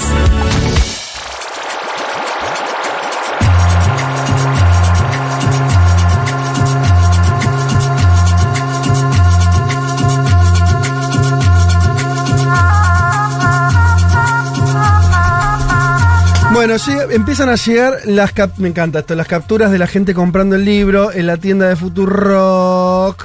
Por ejemplo, esto lo hizo Fernando Rovira Ruiz, esperando el mío con ansias, y acá manda su este su captura, lo que pedía, exactamente. Así que. Ya hizo el pedido, digamos. Ya hay uno que lo compró. eh, esperamos al, al resto. Bien. Nos vamos a Brasil. La gente está comentando, digo, también la consigna, ¿eh? Cuando, ¿En qué momento de tu vida todo cambió y nada fue como antes? Hay muchas respuestas y ya eh, la productora está ahí atenta haciendo la selección y cuando termine el programa, lea los ganadores. Decíamos Brasil, una semana. ¿En una semana? Ja. Nada será como antes. Sí. O para Jair Mesías Bolsonaro o para Luis Ay, Ignacio da Silva. Porque Y ese para es- todos nosotros, boludo, literalmente para todos nosotros. Es la elección, es la elección más trascendental de los últimos años, es obvio, ¿no? No, no to- estoy. Yo creo que de la historia contemporánea de Brasil y te diría. Pero para la- nosotros, para los del siglo latinoamericanos. XXI latinoamericano, sí. ¿Del siglo XXI? Sí, hasta ahora del siglo XXI latinoamericano para mí es la elección más trascendente. Sí, porque se. Bueno, ¿por qué? Te- te- te- Tenemos un poco de por qué eso, porque está bien. Es porque porque el que está enfrente es Bolsonaro un poco también, ¿no? Porque Sí, si fuera una Bolsonaro ele- es parte de una tendencia mundial de Bien, la extrema derecha. bien. Del otro lado tenés a un dos veces presidente, Luis Ignacio Lula da Silva, que es uno de los mayores líderes contemporáneos, no solo de Brasil, sino de la historia latinoamericana. Me parece que hay condimentos para una elección.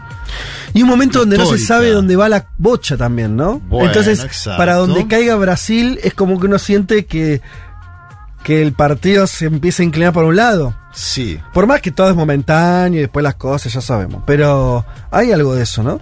Hay algo de eso, es la primera vez en mucho tiempo en que no hay vetos, digamos, porque Lula estuvo detenido, ¿no? 2018 él no, no pudo sea, competir. compitió Fue una elección Haddad, fue, fue una elección Sí. amañada, ¿no? Sí. Como se dice. Eh, bueno, el domingo pasado hubo debate. ¿Se acuerdan de eso? Sí. Pasó, parece que pasó un siglo. Un debate parejo. Para marcar también esto de lo que vemos en las encuestas, cierta paridad. El debate marcó una paridad pública, ¿no? Lula empezó muy bien con el tema de la pandemia. Empezó bien y se fue apagando un poco, ¿no? Lo que pasa es que Lula también tuvo una equivocación estratégica, que es consumió mucha parte del tiempo y hacia el final le quedó ocho Ah. minutos de forma consecutiva al presidente de la nación, a Jair Mesías Bolsonaro, donde igualmente para mí encaró para otro lado, Mm. porque empezó a hablar de Nicaragua, ¿no? Alguno Sí. preguntaba si era la elección de Nicaragua o la de Brasil, de la cantidad Sí. de veces que nombró la situación de Nicaragua.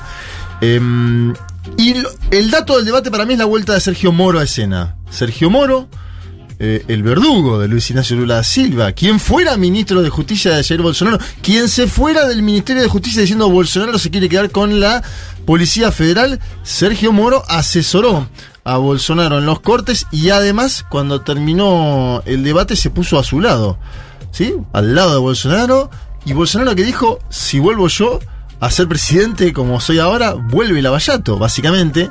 Ajá. ¿Y qué sería volver Lavallato si Lula pierde? Y sí, preso. Lo van a meter preso nuevamente a Lula. Da a entender eso, digamos. No Sí. lo dice. No lo dice, lo da a entender. Dijo varias, en varios actos, dijo que el lugar de Lula tendría que ser la, la cárcel. Y esta semana volvió a escena este famoso tema del pintón clima de Bolsonaro. Acuérdense, lo contamos la semana pasada. Sí. Bolsonaro graba un video donde cuenta que se juntó, que vio, mejor dicho, unas chicas venezolanas de 14, 15 años, que se sacó el casco, que estaba en moto él, que quería conversar con las chicas, que pintó un clima, pintó un clima siempre en todas las declaraciones que hace Bolsonaro es que en tono sexual. Ajá. Y esta no se sabe si lo hizo en tono sexual o no, pero digo, hasta ahora la tradición Es de que es como Bolsonaro. el, el Hugo Onda nuestro. Es más ese, ese tipo Es de- mucho mejor, además. Es eh, digamos, No, además que mejor, pero refiere Sí, por, por lo de sexual. Si, nos- si Se los armó- traemos, si los traemos de que estamos hablando de chicas de 14, 15 años venezolanas. No, no, ni hablar. Por eso. No, pero además se fue, pintó clima, pedía entrar a la casa. Eso. Sí. Y, en- y entré. Y entró, y entró. No, creo que era Tamara Tenenbaum que ponía en broma, pero estaba Es bueno que en hablar con Twitter. Tamara, en realidad, po- eh, ponía, fuimos no parte de la de misma decir- cena. Bueno, ahí está. Yo le dije, boluda, es increíble. Y a partir de Ella ahí lo a- tuiteó, ella dijo, "Di- pida, discúlpeme en Dios, pero estoy diciendo mucho pintó un clima. Bien. El famoso tema del pintó un clima no estuvo tan presente en el debate, pero atención, Lula, Lula habló sobre el pintó un clima en el podcast de Flow. El podcast de Flow es uno de los más vistos en Brasil. Bolsonaro fue ahí donde hizo una buena intervención, te diría, durante la primera vuelta electoral y ahora Lula aprovechó y metió un millón de visualizaciones Impresionante. en simultáneo. Lo cual, Impresionante. para vos que sos un tipo de medios, No, no. que es algo... Yo de hecho no sabía que en Brasil existía un número así. Un millón simultáneo. Todos acá hablamos de Luzu TV, por ejemplo. Sí. En términos de fuerza de, de algo por YouTube en vivo, de las cosas más fuertes. sí, unos chicos que hablan siempre de pintó un clima. Claro. Rozan los 100.000 en el mejor momento. Sí. Esto es 10 veces más. Bueno, claro. Eso es muy, es algo muy, muy fuerte. Sí. Y Lula, a diferencia de los chicos de Luzu, que Mm. evitan los temas políticos, No, sí, claro. se metió en el debate y dijo que Bolsonaro se comporta como si fuera un pedófilo. A ver, escúchalo. Tu realmente acredita que ele é pedófilo? Assim, tu acredita que ele é pedófilo? Eu não acredito que ele Olha, seja eu, pedófilo. eu, deixa eu lhe falar, ele, ele se comporta como se fosse. Tá. O tratamento que ele dá às mulheres. Você veja uma coisa, ele vai terminar um mandato de presidente. Ele nunca reuniu nenhum agrupamento de organização da sociedade. Nem favelado, nem trabalhadores, nem sindicato, nem mulher, nem negros, nada. Ele vive por conta de alimentar os milicianos dele de mentira, porque ele tem um exército poderoso de divulgar mentira. E ele vive disso. O comportamento dele agora, o comportamento, no caso das meninas da Venezuela, é o comportamento de um pedófilo. Durísimo Lula, él se comporta como si fuera un pedófilo, dice, el trato a las mujeres, va a terminar el mandato de presidente y nunca se juntó con ningún sector de organización de la sociedad, ni gente de la favela, ni trabajadores, ni sindicatos, ni mujeres, ni negros, nada. Él vive por cuenta de alimentar a los milicianos, dice Lula, tiene un ejército poderoso para divulgar mentiras. El comportamiento de la hora, en el caso de las chicas de Venezuela, es el comportamiento de un pedófilo fuerte, Lula. Digo, ojo porque aparece un marco cultural. Yuya, por ejemplo. Uno no tiene a Yuya ultra ideologizada y ultra politizada, ¿no? Pero a Yuya, esta presentadora de televisión, actriz, modelo brasileña que bien conocemos en la Argentina, ¿no? Porque eh, se ha visto. Sí, Yuya, boludo, sí. Se ha visto. Bueno, no, pero por ir a nuevas generaciones. No sé, Juan, Ah, cuánto conoce no, a Yuya. Yuya, dale, Sí, boludo. no, Yuya sí. Conoces a hay, Yuya. hay un tema insignia de Yuya que es. Hay Hilari Darie. Oh, oh, oh. Es el último tema que sacó la hinchada de boca, imagínate, que Claro. es antigua en cántico la hinchada de boca, que se- ¿no? Bueno, me voy de eso. Digo, Yuya había participado en lo que se llamó Viravoto, que era una ola de la primera vuelta esperando Sí. cambiar algún voto, que no funcionó, No. porque sacó 48 Lula y 43 Bolsonaro. No funcionó. Y atención a esto. Esta semana, Yuya contó situaciones de abuso sexual que vivió siendo niña. Un caso donde se cuenta a partir de una situación particular y fulminó a Jair Mesías Bolsonaro y a la frase de Pintó un clima. Mm. Ojo, estamos hablando de alguien que culturalmente influye en el Brasil, ¿eh? Que tiene llegada, Yuya. No estamos, no, no es un comentario Sí. de alguien azaroso que traemos, que va más allá de la política. Ahora, ¿no te parece que todo eso, yo, mi sensación, eh, por ahí me Sí. equivoco, que todo eso fue, ya estuvo la primera vuelta. En la primera vuelta Lula tuvo un apoyo que excedió muchísimo a lo que es el PT la izquierda, apoyo de artistas, de actores, de influencers, de gente que lo odiaba, tipo, lo dijimos acá, Felipe Neto, que es un, un bloguero muy importante. y lo- y Sí. Todo eso ya ocurrió. ¿No te parece que sigue teniendo, va a cumplir algún rol ahora? Eso no, no sé, lo pregunto. Yo no sé todavía, no, no me alcanza a ver en las mediciones que, que vimos de, la, de las distintas encuestadoras si lo de Pintó un clima va a impactar o no. Mm. Te voy a decir eso. Incluso te diría que no le impactó negativamente porque Bolsonaro incluso acortó. eh, Es que en no, no tendría semana. mucho sentido que. porque, a ver, es Bueno. mega desagradable, pero no deja de ser una frase ahí, qué sé yo, digo. En fin, no sé, no sé. Eh, hay una cosa identitaria, ¿no? Como estamos. Hay algunos que decían, a ver si coincidís con esto. Yo había visto como que Lula y la campaña, la última parte de la campaña de Lula, no sé si para. Esto puede salir bien o mal, pero como que sí hizo es bolsonarizarse un poco la estrategia. O sea, esto de ir a decirle pedófilo. Que era un poco, ¿no? Como Bolsonaro que venía diciendo Lula ladrón, no sé. Entonces, Sí, de Lula tuvo una primera parte de la el campaña. mismo terreno. Sí, Lula Sí. tuvo una primera parte de la campaña donde él decía, yo goberné así Brasil. Sí, exacto. Perdón. Y ahora Sí. va diciendo, Bolsonaro es esto, ¿no? Sí. Y un apunte en el terreno moral, porque Lula venía confrontando mucho en la cuestión política y económica esta idea del fascismo Sí. y acá ataca quizás el principal argumento de Bolsonaro, que es plantear Sí, la la disputa en términos familia, morales. claro. Lula como es un tipo del kit gay, de los Sí. abortos, y acá le pega directamente a eso. Veremos Sí, si tiene resultado, pero es evidente que la estrategia es esa, ¿no?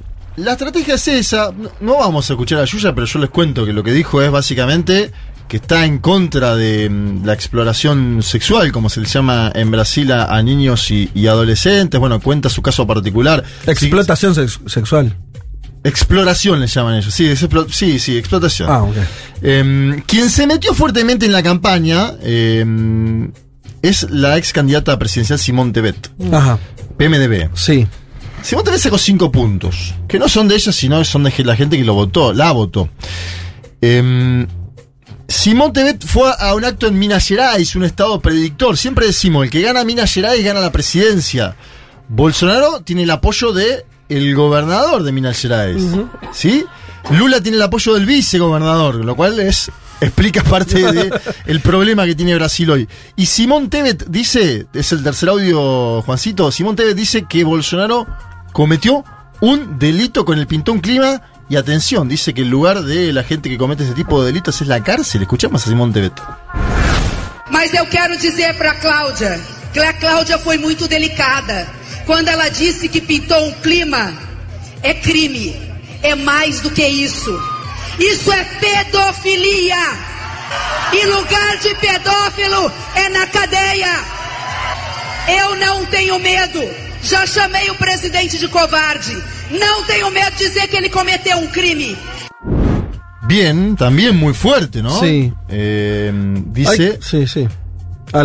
Dice, yo quiero decir para Claudia, ella fue muy delicada, Claudia es otra oradora que estuvo antes. Mm. Ella fue muy delicada cuando dice que la frase pintó un clima es delito, es más que eso, es pedofilia. Y el lugar de los pedófilos es la prisión, dice, dando a entender que el lugar de Jair Mesías Bolsonaro podría ser la prisión. Yo no tengo miedo, llamé al presidente de cobarde y no tengo miedo de decir que él cometió un delito. Bueno, esto es parte del último, la última semana que es una batalla campal, lo decíamos la semana pasada, que iba a ser eso el debate. El debate no fue tanto una batalla campal, porque hubo momentos donde Lula no avanzó tanto como le pedía una parte de su staff, ¿no? Por ejemplo, Andrés Llanones le pedía que avance sobre el tema de la pedofilia en el debate. Lula esa carta, incluso se- esa granada se la autoexplota a Bolsonaro, que dice, tuve ayer el peor día de mi vida, porque Bolsonaro grabó un live a la una de la mañana, bla. Lula no se metió tan a fondo en esa, después se metió en flow. Habrá que ver si en el último debate esa carta la juega. Sí, bo- eh, estamos viendo para mí, porque también, volviendo al inicio, estamos viendo una elección trascendental, también me parece por esto, por las estrategias que se están usando, que todos en otros países van a estar viendo sus resultados para ver Sí. si la utilizan o no, ¿se entiende? Porque Exacto. Nadie sabe, lo digo desde un lugar incluso de pertenencia política o ideológica, no sabemos bien qué hacer con la ultraderecha. No nos está saliendo bien las cosas. Sí. ¿No? Eh, la estrategia, por ejemplo, europea de otros años, que era encapsularla y ponerla fuera del sistema político, bueno, No ya funcionó. fue, no funcionó. Fíjate, Francia, Eh, no funcionó. La estrategia de. eh, y ahora me parece que en América Latina tenemos. Yo veo dos. ¿Qué es? A ver. La- las dos de Lula, digamos. La una racional, números. Che, mira, nosotros somos normal, nosotros somos gestores de un Estado que debe proteger a los más débiles para entonces así. Y después el que te enfrenta dice, nada, pero vos sos, sos un ladrón. Entonces dice, che, pará, te estoy hablando. No, que esta ley, esta ley habría que poner acá. No, no, pero usted está todo mal, casta, mueran la- todos. Lo vamos a matar. O sea, eh, eh, no digo, eh, Tu lugar es la cárcel. tú la cárcel o, o recibir un disparo. Sí. Entonces, está todo eso. En- Entonces, la otra estrategia es decirles a la sociedad, che, mirá que lo que están diciendo esto, en el caso de Bolsonaro, decirle, mirá cómo ta- se, Este se que ven- habla de los valores. Exacto, mirá cuáles son sus valores de verdad. Y es la otra posible estrategia. Ahora, tampoco ya sabemos si va a funcionar, pero me parece que otra que Brasil va a funcionar como laboratorio y todos vamos a estar mirando qué pase ahí y qué estrategia sirva o no. Vos decías antes el apoyo cultural a Lula. Hay un apoyo no menor que tiene Jair Mesías Bolsonaro en las últimas semanas. ¿De quién? Que es el de Neymar. Ah, y además Estamos en año de mundial. Sí, sí. El sí. brasilero ama la selección brasilera de fútbol. ¿Sí? Cinco campeonatos mundiales, que el sexto. Neymar se puso de frente con la campaña de Bolsonaro. Y esto llevó a Lula a mí, que para mí es una equivocación táctica de Lula, lo digo, Ajá. que es criticar públicamente a Neymar. Sí. Insinuar que detrás del apoyo de Neymar a Bolsonaro hay una Sí. cuestión en el pago de impuestos. Sí. Que eso es algo que vos lo podés decir por abajo. Ahora, cuando vos te pones la cara tuya, que sos el candidato Sí. a presidente, y decís eso públicamente, Sí. el otro te va a salir a contestar. Sí. Entonces, ¿qué hizo ayer Neymar? Yo ahora te voy a pasar lo que dijo Lula, pero ¿qué hizo ayer Neymar? ¿Qué le dijo? Neymar hizo un live, live con Bolsonaro. Un live con Bolsonaro, como diciendo, estoy a muerte con este. Estaba antes. Sí, de vuelta, Claro. ¿no? Uno no sabe si eso le sirve porque también es tan difícil de medir esas cosas. Bueno, Eh, uno tendería a creer que si Cristina Kirchner no, no, no- por ahí no, se- no es candidata, Cristina, el que sea candidato del frente todo el año que viene, si consigue el apoyo de Messi, en un live. Uno tendría que creer que es favorable eso, ¿no? Pero mirá, yo, eh, son situaciones Sí, distintas estaba, porque, que ya estaba. porque Messi no, no vive en Argentina, Neymar sí, ¿no? Vive en- Neymar vive en Francia, Ah. es eh, futbolista del Paris Saint-Germain. Ah, ok, pero no, la cuestión impositiva de la que hacía referencia Lula es, por, es en Brasil, entiendo sí, es yo. en Brasil, porque tiene negocios en Pero que le- todos le estos perdonaron futbolistas como le una condonaron previa. una deuda previa Claro. y es más, Lula le saca. Vamos a escuchar directamente el audio de Lula eh, sobre Dale. Neymar y Bolsonaro en Flow.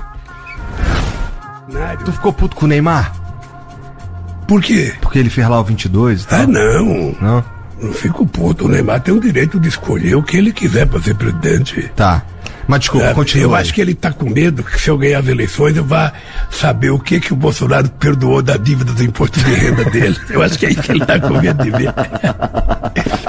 Caralho. Ele agora, ele agora, é, obviamente que o Bolsonaro fez um acordo com o pai dele. Eu não sei. E ele agora tá com um problema com o imposto de renda na Espanha.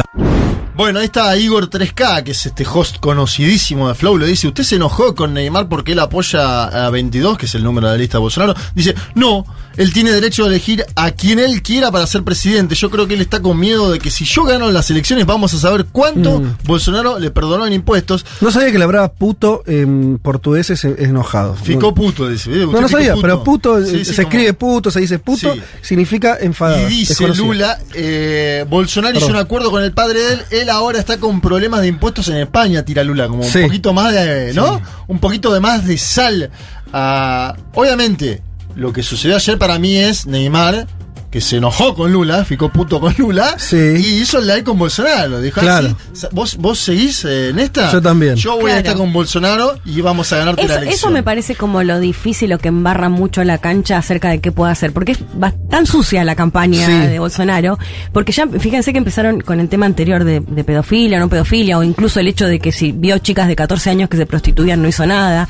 Eh, ya empezaron a circular algunas fotos de Lula en la caravana Tocando un tocándole el culo a una nena, o sea, Sí, que agarran- sí. digo, como es, es tan difícil entrar también en esa disputa porque esto es muy sucia la campaña. Claro, uno tiende a pensar, la primera respuesta es quédate con lo que sabes hacer, que no es tanto el terreno el tema de- es que hasta ahora por ahí no ha funcionado Bueno, mucho. por eso el tema es que funciona, Leti, totalmente. Claro. Por eso digo que es un laboratorio. hizo los deberes para el lado de la Sí. institucionalidad, lo hizo. Se juntó Sí. con Almin y dijo cómo gobernó.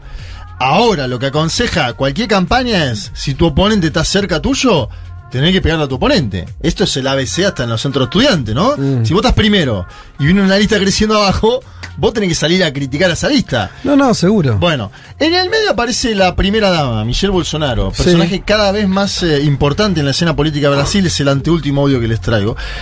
Michelle Bolsonaro salió a escena, primero está girando por el nordeste, eh, sale a escena, ella es evangélica, ¿no? Un tercio del electorado es evangélico en el Brasil, lo decimos siempre. Dice que Lula es el diablo. Acuérdense que por esto la campaña de Lula salió a contestar, que Lula no, No es el no diablo. había conversado con el diablo ni Sí. tenía pacto.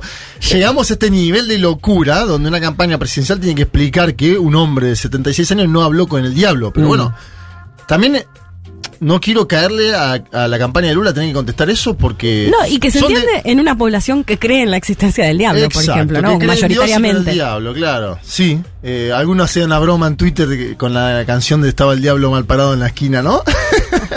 Vamos a escuchar a Michelle Bolsonaro porque dice que Lula es el diablo, es un hombre mentiroso que quiere volver, dice ella, a la escena del crimen. Michelle Bolsonaro. Um homem que não conseguiu levar água para o Nordeste hoje promete picanha. Então você já vê que quem é o pai da mentira é o diabo. O homem mentiroso que quer voltar à cena do crime, que quer voltar a roubar. Mas antes de tudo isso, que quer, quer colocá-los todos na cadeia. Porque ele está com uma lista, está com sede de vingança, está com sangue nos olhos para se vingar de todos aqueles que se levantaram contra ele. El hombre que no consiguió llevar agua al nordeste y promete asado, dice Michelle Bolsonaro. Porque Lula promete picaña, ¿no? Picaña, Sí. picaña y cervejinha. Entonces ustedes ven quién es el padre de la mentira. Es el diablo, un hombre mentiroso que quiere volver a la escena del crimen, pero antes de todo eso nos quiere mandar a todos a la cárcel. Nos quiere mandar a todos a la cárcel. Atención. Michelle Bolsonaro dice, si Lula gana, todos nosotros que estamos acá en el palco, detenidos adentro. Porque él está con una lista, con sed de venganza, con sangre en los ojos, para vengarse de todos aquellos que se levantaron contra él. Vamos al tema encuestas, que es lo último que quiero conversar con ustedes. La última datafolia pone la disputa 52 a 48 a favor de Lula. Sí. 4% de diferencia. El margen de las encuestas sería más o menos 3 en general, ¿no? Bien. Sí. En el bolsonarismo están contentos con esa pesquisa. En el lulismo se encendió una alerta amarilla, como me dicen. Alerta Sí. amarilla. Alerta amarilla, bien. Eso me, ¿no? Parece un- algo meteorológico, alerta amarilla. Tam- sí. Una especie de guardia. Conteniendo la respiración sería la forma elegante de decirlo. O Sí. hay Yo otra. digo, considerando el optimismo de imperante en la primera vuelta, está bueno, está ver, bueno sí. como, como consejo, ¿no? Y. Apretar un poco Claro, los dientes. Si somos un poco este, supersticiosos, puede decir, Mm. primera vuelta estaban reconvencidos y salió como salió. Los prefiero deprimidos, casi te diría. Asustados. Ojo, Asustados, ojo, no porque el miedo paraliza. Sí, Ojo. exacto. Entonces, a ver, alerta amarilla y guardia en alto es una cosa. Izquierda Ibis, como me decía, hay un equipo Ibis que dicen el equipo que siempre pierde en Brasil. Izquierda Ibis es otro, ¿no? Es, Ajá. es otra tendencia. Ojo con eso, con el miedo de un segmento. No, no, está Bueno, em, ¿Qué sé yo? Ojo, y la, y la- la encuesta de Datafolia hay un dato interesantísimo, que es el 50% dice que no va a votar a Bolsonaro bajo ninguna circunstancia. Sí. Y eso con Lula es 46. ¿Sí? Sí. 50 dice que no votaría a Jair Mesías Bolsonaro bajo ninguna circunstancia. 46 dice que no votaría a Lula bajo ninguna circunstancia. Son cuatro puntos también. Sí, sí, de ahí que ver cuánto van a votar y toda Bien, la la historia. abstención. Se cambian también. La abstención, cambios, habría que ver. Uno no tendería a creer que en cuatro semanas haya una migración masiva de votos entre ambos, ¿no? De hecho, No, masiva no, pero digamos, es el escenario brasileño es, está quizás más abierto en ese sentido que otros. Bien, yo creo que Mm. tiene que pasar una catástrofe para que Lula pierda esta elección. Es lo que creo hoy, a una semana. ¿Por qué? Porque si Bolsonaro corta un punto por semana y hay cuatro puntos de diferencia, Lula debería ganar esta elección. Por poco. Sí, por poco. por poco. Pero la debería ganar. Pongo el potencial. Y es más, el propio Lula dice. Y ese poco hay que ver, ¿no? Porque nosotros vimos un Bolsonaro muy tranqui la primera vuelta, Sí. bancándose perder por unos cuantos puntos, no dijo estaba muy nada. abatido. Ahora, si No, Lula gana 51 Claro. a 49. Ese es el otro tema. Claro. Jair Mesías Bolsonaro ¿Qué va a puede hacer? tranquilamente desconocer la elección, visto y considerando sus antecedentes. Porque además el domingo la va a estar ganando durante varias horas. Ya sabemos eso. Sí, el domingo que Bolsonaro va a posiblemente estar el conteo ganando. arranque no, no, por posiblemente no. sectores. Bolsonaro va a ganar durante dos horas y media. Por lo Claro, menos. Sí. Sí. Si no más, si está en Lula, pareja. si llega a dar vuelta a la elección, que es un escenario factible, Mm. hoy el más probable, Lula va a ganar la elección A las 9 de la noche, a, a, las las 8. 9 de la noche, Sí. o un poquito Uy, antes también. Capaz que antes, ¿no? Entonces, No, va a ser un domingo. entonces Pero yo a estoy estar- preparando a nuestra audiencia. Cuando Sí. empiecen a ver los No, resultados claro. A las 5 o por 6 de la tarde, esperen un rato. Sí, no nos manden mensaje. A mí me llegó en la primera ¿Qué vuelta pasó? una cantidad de mensajes de gente. Eh, ¿Para que le diste mucho el teléfono a los oyentes? No, Ah, de no, amigos. colegas, redes, amigos, gente. ¿Qué dice- qué sabés, qué sabés, No, qué no, sabés, no, qué siquiera. Che, o sea, estamos mal, boludo. de eh. Che, viste, como Ah, una está- idea- estamos mal, ¿no? y hay un tipo de mensaje que te comparte, ¿viste? no sé, un amigo que de pronto prendió y ahora es de pronto. eh, Porque claro, vos prendés, dice, vos prendés Crónica TV, por poner un ejemplo azaroso, y está informando los porcentajes. Claro. Y si vos no estás metido en qué estado se están cargando, Sí. vos pensás que va a Sí. ganar la elección Jair Mesías Bolsonaro, que es lo que pasó a muchos Pero en la catar, a mí me mata el, mensaje catártico de che, terrible todo, vámonos toda la mierda, ¿viste? Como, para, pará, boludo. Vamos a escuchar a Lula Dale, dale, dale. diciendo que es imposible que Bolsonaro lo alcance. De qualquer forma, Marcelo, eu acho que, mesmo assim, nós vamos ganhar as eleições. Eu acho impossível ele tirar a diferença numa semana, mesmo fazendo as loucuras que ele faz, as mentiras que ele conta e, e criando os casos que eles criam. E é isso que nós vamos enfrentar daqui para frente, sempre tentando dizer que nós não vamos fazer o jogo rasteiro que ele pensa que vai nos levar. Nós não vamos entrar no lamaçal que ele quer nos jogar. Creo imposible que la corte la diferencia en una semana mismo haciendo las locuras que hace, las mentiras que cuenta. A eso nos vamos a enfrentar, siempre intentando decir que nosotros no vamos a caer en el juego sucio el que piensa que nos va a llevar, dice Lula, que un poco cayó Un poco igual sí, mano a un mano. poco sí. Nosotros no vamos a entrar en la masacre que ellos quieren plantear. Sí. Queda una semana. En este momento hay tiros entre un exdiputado bolsonarista, Jefferson, preso hoy en su casa, con la Policía Federal ¿Cómo es eso? de Brasil. La Policía Federal ha ido a la casa de Jefferson, un bolsonarista, exdiputado. Sí.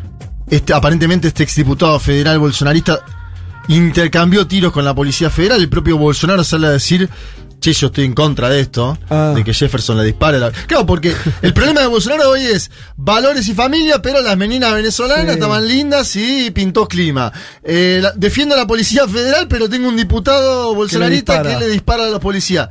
También tiene problemas en ese sentido, Bolsonaro. Vamos a ver cómo impacta esta noticia eh, en, en la campaña, si es que impacta o no. Y por último, esta semana, concentración total en el estado de Minas Gerais. Concentración total. La planificación de la campaña de los dos candidatos es en ciudades minúsculas para Brasil, pero que determinan los votos. Ah, mira. Ciudades de 130.000 habitantes en Minas Gerais, en Río de Janeiro, donde están yendo los dos candidatos porque dicen que en esas ciudades se va a dar se va a ver si hay virada de Bolsonaro, como se le llama el cambio electoral, o si no la hay. Vamos a estar pendientes de esto toda la semana. Una elección que, como vos decís, ¿no? La más trascendental, diría, de la historia democrática contemporánea de Brasil, para empezar a hablar. Bueno, así las cosas. Este programa ha dicho todo esto. Ya puede irse tranquilo. ¡Se fue!